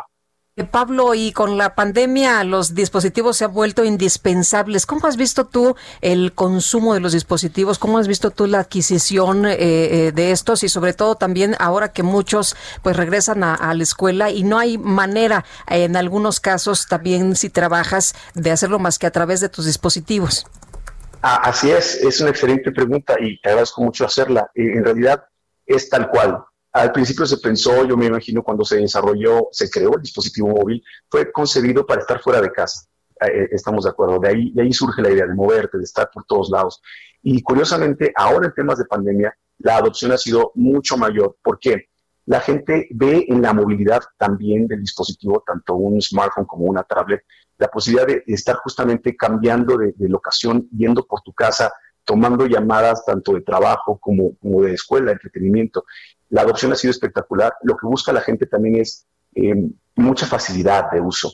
Y en especial, a mí me gusta mucho dar este ejemplo porque yo lo viví y lo, sigo viviendo en casa. Con, tengo dos hijas pequeñas y ellas tienen 8 y 11. Y bueno, lo mismo en la escuela, ellas eran capaces de iniciar sus llamadas gracias a la integración que tenemos con, con Google, que somos, te diría, el partner número uno a nivel mundial de Google, la gente entra, a, los chicos entran a su classroom directamente, sin necesidad de que les tengamos que decir cómo, además, además ya sabes que son nativos digitales, es impresionante cómo lo, cómo lo manejan, y ellas van, vienen y se llevan la tablet o el dispositivo después para tomar su clase de ballet en otra parte de la casa, digamos, y demás. Esto es un pequeño ejemplo, muy, muy personal, digamos, muy, muy mío, pero refleja mucho lo que la gente nos ha compartido. En Samsung escuchamos mucho la voz del consumidor y sabemos que justamente la gente está descubriendo y redescubriendo. Y esto nos permite, en colaboración con nuestros partners, precisamente estar trayendo siempre soluciones que se adecúan muy bien a la realidad, ¿no? Y, nada, el ejemplo de la pandemia es espectacular. La gente hemos tratado de, ayudarle a través de justamente de ponerle herramientas efectivas, amigables y potentes en colaboración con nuestros partners. Así que eh, es un gran ejemplo lo que, lo que mencionabas. Pablo, yo tengo una duda. ¿Cuál es la diferencia entre el Note 20 y el 20 Ultra? Ah, es una excelente pregunta, mi querido Sergio, te agradezco tenerla. Eh, en realidad son dos productos, son dos versiones que cambian ligeramente en términos de cámara. Yo te diría, Note 20 en general es como te decía, un power phone, te va a permitir, tienen un ADN en común, que es el tema de tener un gran display, El display cambia ligeramente, unas cuantas centísimas de pulgada entre uno y otro, pero también cambia en términos de, de la resolución que tiene este display. Pero cuestiones que son core, te diría como el S Pen, que como sabes es un, es un dispositivo que te permite escribir sobre la pantalla, bocetar, ser muy creativo. Este producto está pensado justo en quien crea más que en quien consume contenido. Este S Pen está común a ambos dispositivos, en ambas versiones. Las pequeñas y, también el tema de integrar muy bien la parte de juego y entretenimiento, toda la, la también integración que tenemos con Microsoft para productividad estaría presente en los dos. Las diferencias son sutiles, son en cámara. El Ultra trae una cámara de 108 megapíxeles en su módulo principal, lo cual es un verdadero monstruo para términos de Es como cámara, como cámara profesional, ¿no? 108 megapíxeles. Así, es, y unos módulos de, telefoto para darte un zoom de 50 veces, 50x, como se llama. Entonces, eh, eso es algo espectacular. La versión de entrada, el Note 20 nada más, tendría 64 megapíxeles, que también en, este, en sentido es un verdadero, un verdadero monstruo de, imágenes, de fotografías, si lo comparas con, con lo que se ha venido teniendo en el pasado. ¿no? Entonces, es un, realmente un power phone. Te diría que las diferencias son, son de ese tipo, pequeñas variaciones en, en las definiciones de pantallas, un poco menos de batería en la versión de entrada tal vez, pero en general ambos son sin duda un auténtico power phone y la verdad los invitamos a, a, conocerlo. Ya estamos por iniciar la preventa en México y la recepción ha sido muy, muy interesante, la conversación que se está generando y bueno, le agradezco obviamente la oportunidad justo de compartir estas experiencias con, contigo y con tu gran auditorio. Oye Pablo, rapidito, eh, nos pregunta una persona en el auditorio, ¿los bots cancelan el ruido exterior como ladridos de perros y cuántas horas dura la pila? Es una súper pregunta. Sí, eh, esto es muy interesante porque, como sabes, los bots son pequeños dispositivos inalámbricos Bluetooth basados en Bluetooth que van en los oídos. Entonces, incorporar aquí cancelación de audio es realmente un triunfo de la tecnología. Esta versión de los bots live que acabamos de presentar se amoldan muy bien a tu oído, entran muy ergonómicamente y sí, además tienen tecnología de cancelación de audio. La variación de la duración, perdóname, de la batería es obviamente variable dependiendo del uso, pero todo lo que estamos teniendo hoy día le estamos dando a la gente la tranquilidad de dos cosas. Poderlos usar con confianza a lo largo de todo un día al menos y también venimos eh, trayendo una carcasa, una pequeña funda que recarga al dispositivo. Entonces, cuando dejes de usarlos, eh, los pones allí y se van recargando, con lo cual extiendes también el uso. Tratamos de hacer justo esto para que la experiencia sea, bueno, te, acompañe todo el día, ¿no? Entonces, creo que va a estar realmente a la altura de de los usuarios y esperamos pronto oír de sus comentarios igual esta, esta estos, este feedback que nos puedan dar. Pablo Tapia, director de Mercadotecnia de Samsung Electronics México para la división Mobile. Gracias por hablar con nosotros. Un placer, Sergio. Un saludo para ti y los mejores deseos para todos que nos escuchan. Muchas gracias. Son las nueve con diecinueve minutos y pues el próximo lunes empiezan las clases empiezan las clases a distancia. Y bueno, esto va a ser ah, complicado para, para mucha gente, pero 25 millones de alumnos van a regresar a clases este próximo lunes. La Secretaría de Educación Pública ha distribuido entre maestros y directivos de escuelas un cuadernillo que se llama Consejo Técnico Escolar Extraordinario con líneas generales para el programa Aprende en Casa 2. El eje de la planeación, dice, son los contenidos de la programación de televisión. Sobre esta base, los docentes podrán organizar el acompañamiento.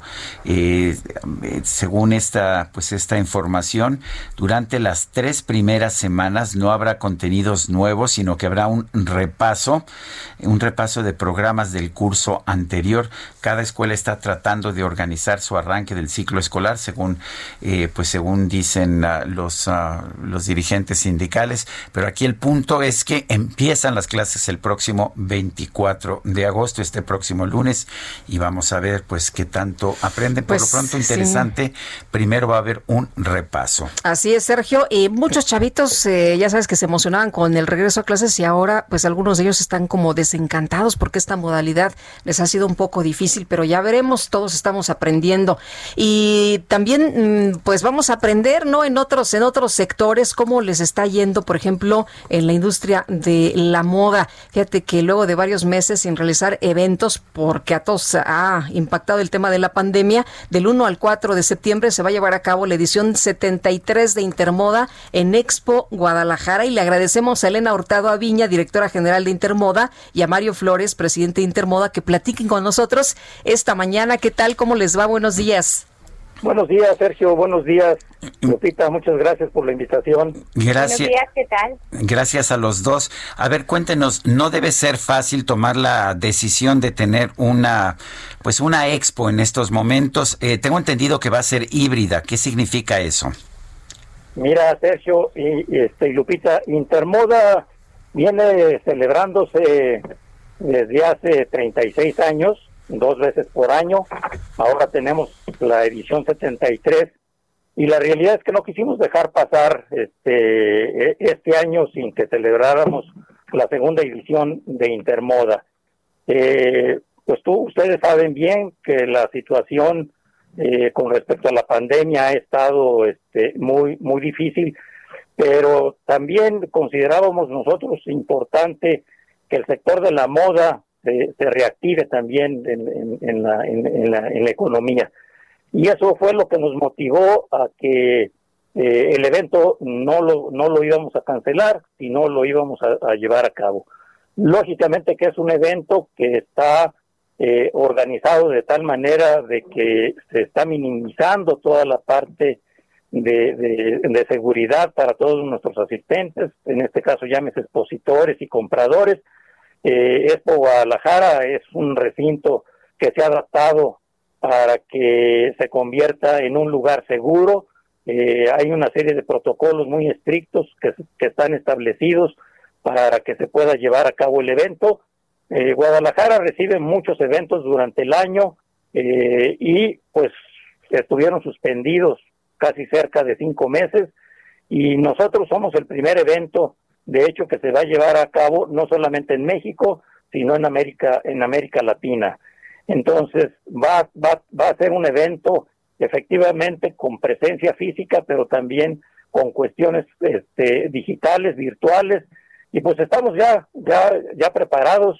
Eh, el evento se va a llevar a cabo del primero al 4 de septiembre, como les comento, con todas las, con todas las medidas de seguridad.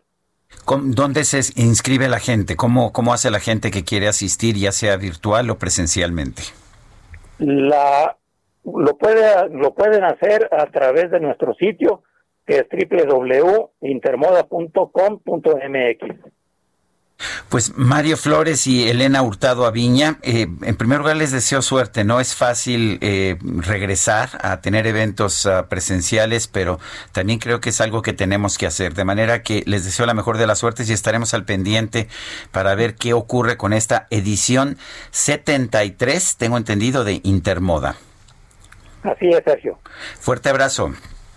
Gracias, igualmente. Para todos. Hasta bueno, luego. La, la, Expo Guadalajara, nosotros hemos estado muchas veces allá, eh, sin embargo este año se canceló todo Sí. lo que había en Expo Guadalajara, incluido la reunión de ANTAD, Intermoda se está lanzando. Qué pues, bueno, dicen ellos, pues hay que reactivarnos, ¿no? Es que no hay de otra, no hay de otra, hay que reactivarnos y tenemos que hacerlo con nuevos procedimientos para evitar contagios, así se tienen que hacer las cosas.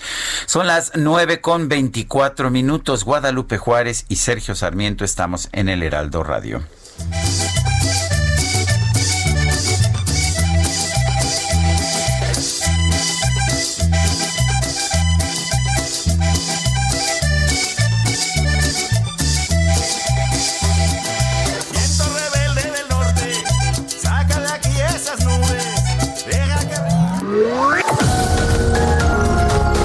Sarmiento y Lupita Juárez quieren conocer tu opinión, tus comentarios o simplemente envía un saludo para ser más cálida esta mañana.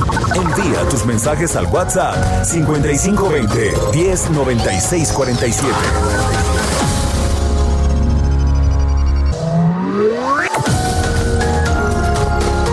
Continuamos con Sergio Sarmiento y Lupita Juárez por El Heraldo Radio.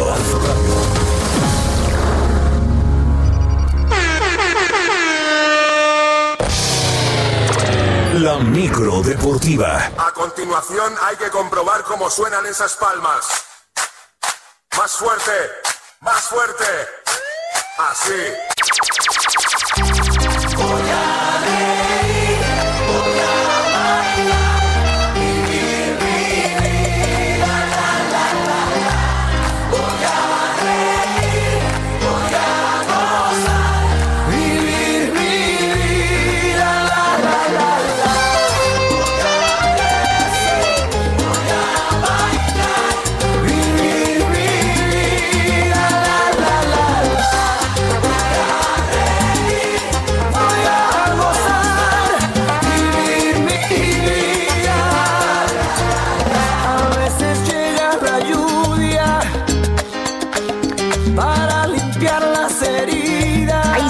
Ya se me andaba olvidando. Ya llegó la micro deportiva, ¿verdad? Nosotros aquí estábamos, baila que baila, hombre. Ay, Quique, este, dinos que ya está Julio Romero. Julio, ¿cómo te va? Muy buenos días. ¿Cómo están? Muy bien, muy buenos días. Eh, eh, eh, llegamos a la otra orilla. Por fin es viernes. La micro deportiva lo sabe.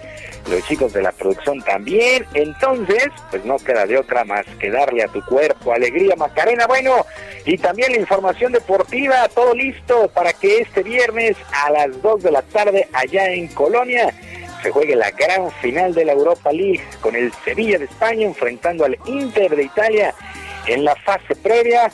El Sevilla dejó en el camino al Manchester United, mientras que el Inter, la verdad es que no batalló de más para dejar fuera al Shakhtar.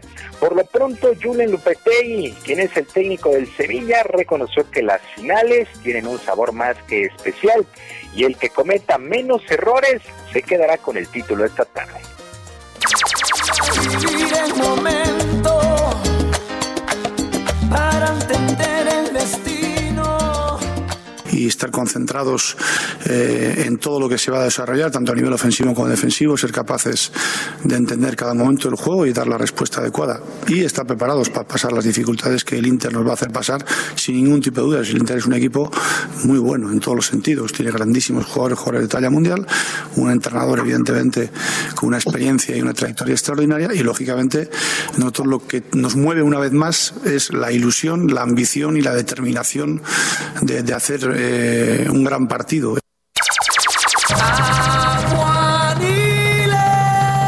Bueno, y para el domingo también a las 2 de la tarde, pero en Lisboa, ya en Portugal, el Paris Saint Germain estará enfrentando al Bayern, pero esto en la final de la Champions, así es que eh, pues dos duelos honestamente imperdibles y los dos a las eh, 14 horas el día de hoy y el domingo. También el día de hoy arranca la fecha 6 del Guardianes 2020 en el balompié local a las siete y media de la noche. Necaxa estará enfrentando al Santos Laguna y a las nueve y media el equipo de Juárez contra el León. Para mañana sábado a las 5 de la tarde Atlas contra los Gallos Blancos del Querétaro. Para las 7 de la noche Tigres contra Pumas y a las 9 América contra Monterrey. Es el regreso del conjunto de las Águilas a la cancha del Estadio Azteca. Hay que recordar que estaba en remodelación y el América había jugado de local en Ciudad Universitaria, pero ya, ya entrenaron en el Coloso de Santa Úrsula y se reportan listos para el domingo, cinco y media de la tarde, domingo cinco y media de la tarde, Toluca contra Chivas. Por cierto, será el segundo duelo de Víctor Manuel Bucetich al frente del rebaño, luego del triunfo la semana anterior ante el San Luis.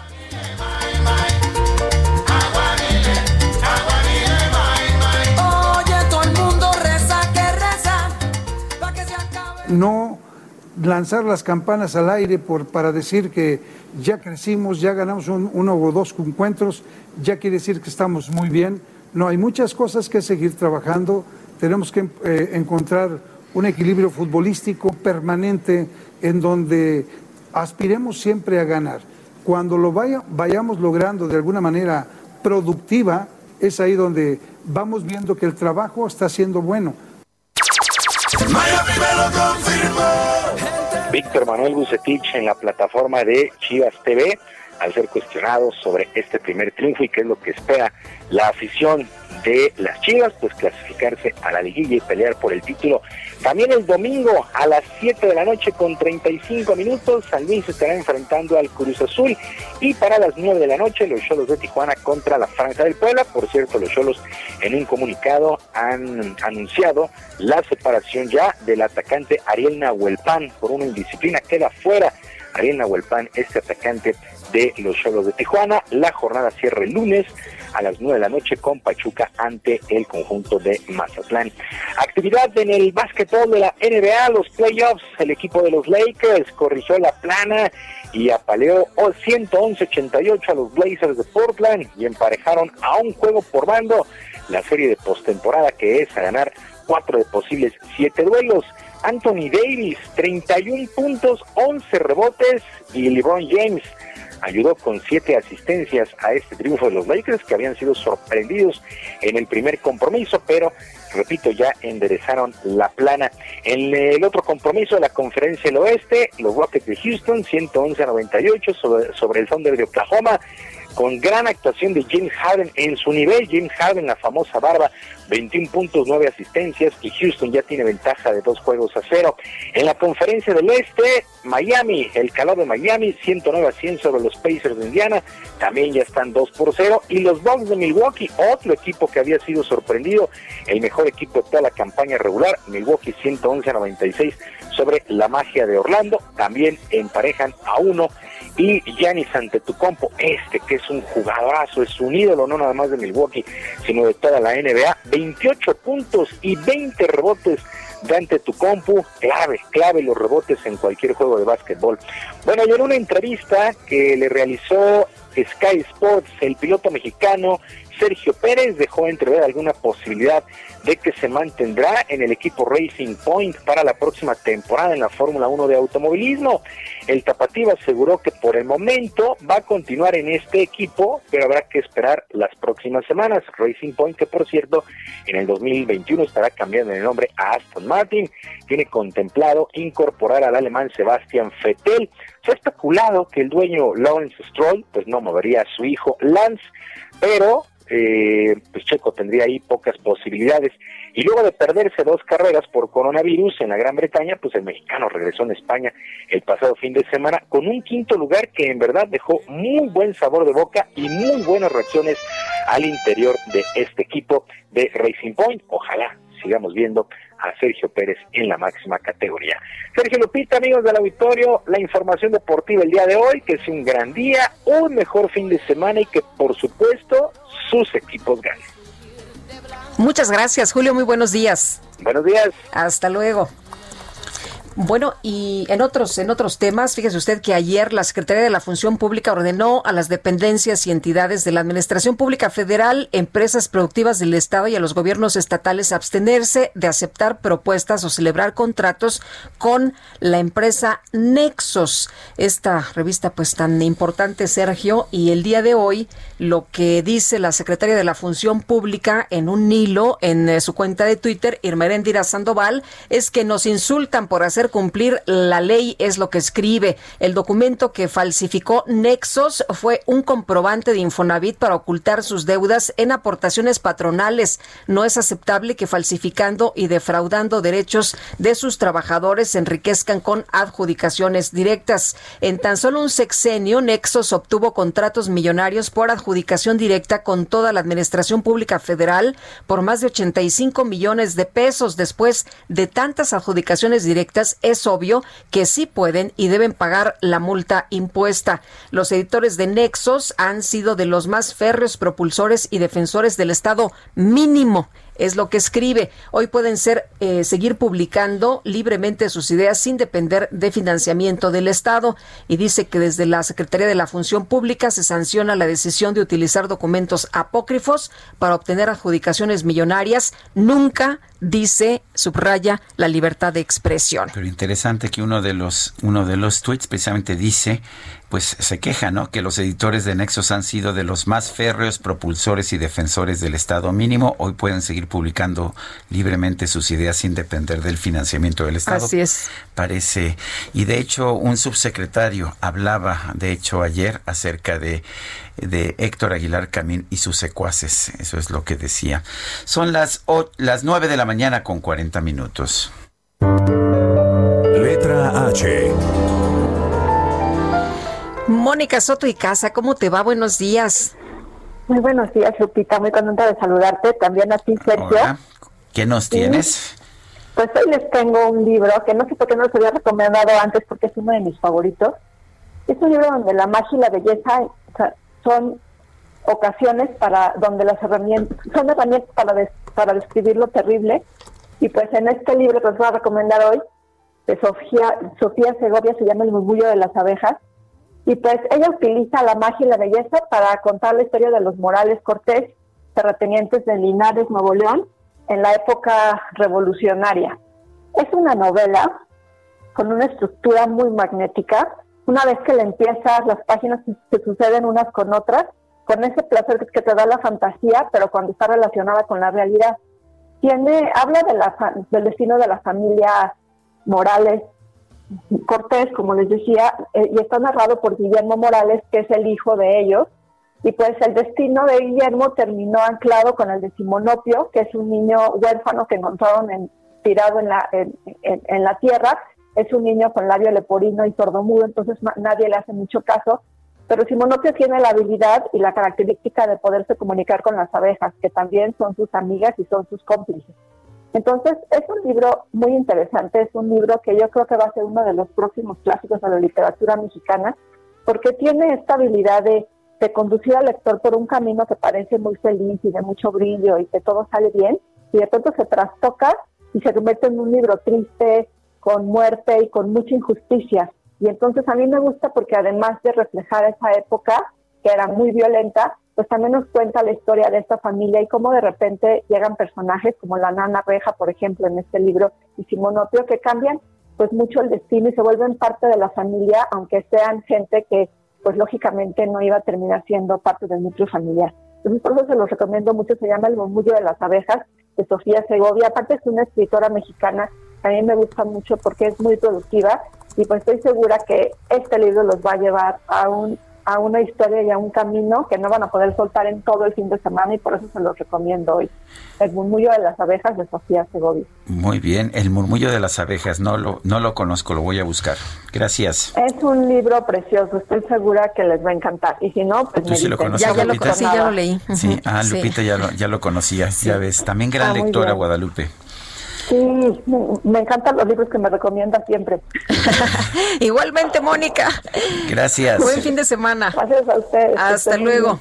Oye, Sergio, y en la alcaldía Cuauhtémoc arrancó el programa Intervención Profunda Espacios Públicos con todo al barrio. No sé si ya te diste cuenta de, de esta eh, pues, de este programa. Yo soy vecino ahí de la Cuauhtémoc, pero no me he dado cuenta, pero vamos a preguntarle al alcalde de Cuauhtémoc, Néstor Núñez. Señor alcalde, buenos días, gracias por tomar la llamada. Buenos días, Sergio. Buenos días, Lupita. Saludando a su auditorio y esperando que todo esté bien en casa. Eh, de salud en estas épocas de pandemia. Gracias. Gracias, Néstor. Cuéntanos sobre Con todo al barrio, ¿de qué se trata este programa? Fíjate que cuando llegamos a la alcaldía nos dimos cuenta que la mayoría de los servicios urbanos, desasolves, podas, eh, bacheo, arreglo de banquetas, castigo de raíz, arreglo de luminarias, se hacía sin sistema, se hacía a través de la queja ciudadana del CESAC o del SUAC, si se hace a través de plataformas digitales. Y entonces la Dirección General de Servicios Urbanos, que eh, cuenta con una plantilla de personal amplísima, es el equipo más grande que tenemos en la alcaldía, pues andaba atendiendo un día en la Roma, otro día en el centro, otro día en Tlatelolco, y no había un orden. Y lo que decidimos fue organizar en primer lugar, que todos los días haya atención a través de las direcciones territoriales. Tenemos una especie de mini alcaldías o subdelegaciones por un determinado número de colonias donde se atiende lo más inmediato y lo más urgente. Y una vez al mes programamos esta intervención que se llama Con todo al barrio, donde va todo el equipo de servicios urbanos más la territorial y arreglamos no solo las quejas ciudadanas, sino todo lo que nos encontramos. Entonces se levanta cascajos, se recogen eh, triques, se arreglan luminarias, se podan los árboles de manera eh, conjunta, no uno un día y otro en otra ocasión, sino todo de golpe para que las intervenciones y el mantenimiento, por ejemplo, a los árboles sea ordenado, sea adecuado, no se nos mueran, no se Sí. llenen de muérdago. Oye, ¿y han, han estado Entonces, trabajando en estos días, en estos días de la pandemia? ¿Han estado eh, en activo? Acabamos de arrancar, ahora que pasamos al semáforo naranja, con el 25% de la plantilla laboral. Por supuesto, todas las personas trabajadoras que son eh, personal de riesgo están eh, resguardadas en casa, no regresarán hasta que no crucemos al semáforo amarillo. Pero sí, arrancamos apenas en la colonia Tránsito, en La Esperanza. Eh, estamos en Buenos Aires ahorita. Este fin de semana vamos a estar en Algarín, en Asturias, en la Ampliación Asturias, Paulino Navarro, y de ahí nos pasamos al norte de la alcaldía. Y vamos a estar aproximadamente entre cuatro y cinco días en cada colonia tratando de atender todos los pendientes que se han ido quedando y atrasando, eh, pues obviamente con este problema de la pandemia. Bueno, entonces, ¿esto, esto cuándo empezó, Néstor? Empezamos antes de la pandemia, tuvimos que suspender y se reactivó apenas el jueves de la semana pasada. Pues Néstor Núñez, gracias por hablar con nosotros y un fuerte abrazo. Igualmente, Sergio, Lupita, muchas gracias y que todo esté bien en casa. Hasta luego, gracias. Igualmente, buenos días. Bueno, y vamos con vamos con otros temas, los mercados financieros. La Bolsa Mexicana de Valores está cayendo 0.5%, se ubica en 38.527.56 unidades, mientras que allá en Estados Unidos sube el Dow Jones 0.3%, sube el Nasdaq también 1.38%.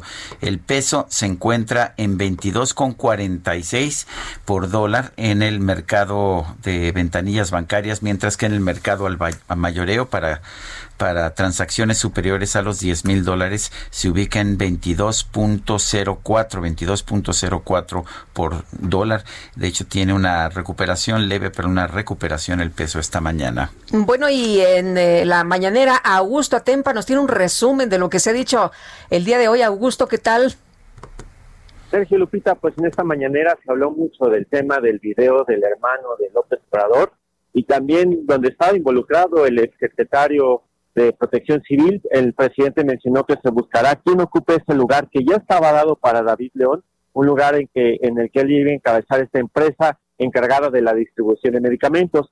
Sobre la denuncia de Lozoya, el presidente aclaró que ya terminó de leer ese documento, es un asunto muy fuerte, así lo calificó, y hay dos cosas, hay varias cosas anecdóticas, pero también hay cosas que se deben de investigar de fondo, como el etileno 21, en la empresa de etileno 21, y el subsidio del 25% que Pemex le otorgó a la empresa, o el presunto crédito por 100 millones de dólares otorgado a un periódico. Sobre la propuesta, y es que ya se había dejado de hablar de la CONAGO, era un tema que se tenía que hablar y que no se había tocado con el presidente, hoy se tocó, y hay una propuesta de cambiar el pacto fiscal planeada por la CONAGO y el presidente dijo que se plantearon tres puntos, modificar la fórmula de distribución sería uno, que la federación entregue más fondos sería el otro, y el tercer punto sería complementar la investigación estatal y federal. Son los temas que se tocaron en esta conferencia matutina, una conferencia que terminó muy temprano, ocho y media de la mañana, porque el presidente dijo que se tenía que regresar a la Ciudad de México. Sergio Lupita, mi reporte. Muy bien, Augusto, muchas gracias, muy buenos días. Muy buen día. Hasta luego, lo de los Oya sí es fuerte, lo de su hermano es distinto, lo que dijo hoy el presidente en la mañanera. Y vamos con Gerardo Galicia, está en el centro histórico. Adelante, Gerardo. Así es, Sergio Lupita, excelente mañana. Ya informábamos en, en el bloque anterior de una marcha que estaban realizando eh, personas instructores de bandas de guerra de la Ciudad de México. Ya llegaron a Palacio Nacional, están exigiendo se les eh, pueda otorgar el crédito a la palabra y por ese motivo entregaron un documento. Se van a mantener en este punto por unos minutos más, han comentado, y por supuesto esto obliga a los elementos policíacos a cerrar este tramo del circuito del Zócalo. En general, el circuito del Zócalo está avanzando bastante bien, únicamente hay que tomar en cuenta que funciona o opera de manera reversible bajo la presencia de elementos de tránsito de la Policía Capitalina. Y si van a utilizar Avenida Juárez, está avanzando bastante bien, excelente opción para poder llegar al éxito. Y por lo pronto, el reporte. Gracias, Gerardo. Hasta luego. Son las 9 de la mañana con 49 minutos. Bueno, y nos vamos hasta Yucatán con Herbert Escalán, eh, Escalante. ¿Qué nos tienes esta mañana? Buenos días. Buenos días. Eh, Fíjate que una joven mujer fue asesinada por su pareja en una vivienda en la colonia residencial Pensiones de Mérida. El sujeto le quitó la vida con un arma de fuego y posteriormente se suicidó. Se trata del quinto feminicidio de este año en Yucatán. Ambos cuerpos presentaban heridas de bala y todo indica que fue el hombre quien dio muerte a su, a su exnovia, a la que había llevado por la fuerza a esa casa, informó la Secretaría de Seguridad Pública. La corporación llegó al sitio luego que un vecino avisó el número de emergencias 911 de detonaciones de arma de fuego en esa vivienda. Los policías forzaron el portón del predio tras insistentes llamadas, que nadie respondía, encontrando el cuerpo de la mujer en la terraza y el de su pareja en el techo. Paramédicos de la SCP confirmaron el deceso de ambas personas y agentes de la Policía Estatal de Investigación y del Ministerio Público iniciaron las investigaciones. Al tratarse de la muerte violenta de una mujer, se activó el protocolo de, de investigación de feminicidio. En el piso, junto al cuerpo del presunto feminicidio, se hallaba un revólver que habría sido utilizado en los hechos. Se trata del cuarto feminicidio ocurrido en la actual contingencia de COVID-19 en Yucatán y el quinto del año, de acuerdo con datos de la Fiscalía General del Estado. Esta es la información que tenemos desde Yucatán. Gracias, Herbert. Muy buenos días.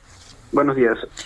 Y son las 9 de la mañana, 9 con 51 minutos. Es momento para ir a un resumen de la información más importante. En su conferencia de prensa eh, de esta mañana en el estado de Aguascalientes, el presidente López Obrador afirmó que ya terminó de leer la denuncia de hechos del exdirector de Pemex, Emilio Lozoya, la cual calificó como fuertísima, ya que revela asuntos importantes como el caso de etileno 21. El presidente indicó que ante la difusión del video en el que aparece su hermano Pío López Obrador y al ex coordinador de protección civil David León manejando dinero para Morena, les recomendó a ambos que no se para evitar sospechas. Autoridades sanitarias de Italia informaron que este jueves registraron 845 casos nuevos de coronavirus, una cifra que no se reportaba desde el mes de mayo. El presidente de Turquía, Recep Tayyip Erdogan, anunció que su país descubrió el mayor yacimiento de gas de su historia en el Mar Negro. Además, afirmó que van a intensificar la búsqueda de recursos energéticos en el Mar Mediterráneo. Puede que no te haga falta nada, aparentemente nada. Hawaii de vacaciones, mis felicitaciones. Muy lindo en Instagram que. Bueno, esto sí, esto sí que fue un, un gran escándalo. Imagínate, el cantante colombiano Juan Luis Londoño, a lo mejor no lo reconoces por ese nombre, No, pero no. si te digo Maluma, Ah, sí, ya, ya. ese sí lo reconoces. Bueno, se convirtió en tendencia en redes sociales. Fíjate, suspendió su cuenta de Ah, Instagram. Chihuahua, ¿y por qué? Pues aparentemente porque se había enterado de que su exnovia, la modelo Natalia Barulich, había comenzado una relación amorosa con uno de sus mejores amigos, el futbolista Uy. brasileño Neymar. Ah, ya sabes cómo son los celos.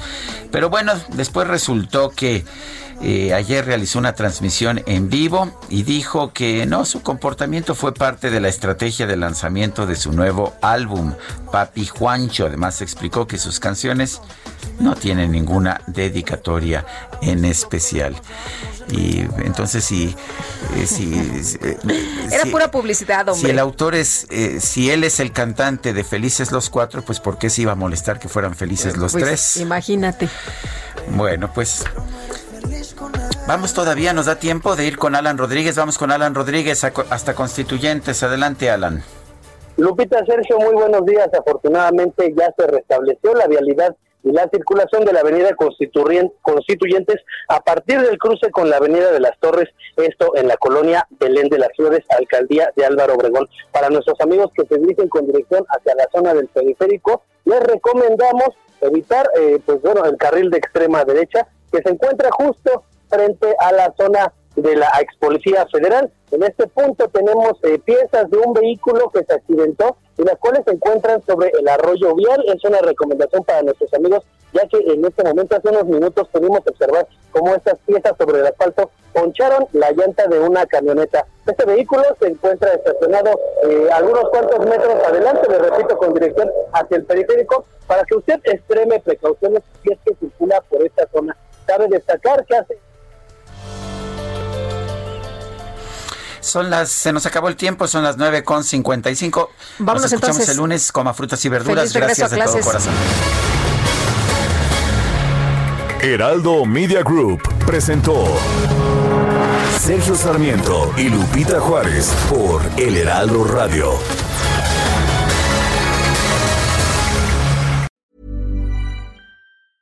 Ever catch yourself eating the same flavorless dinner three days in a row? Dreaming of something better? Well, HelloFresh is your guilt-free dream come true, baby. It's me, Kiki Palmer.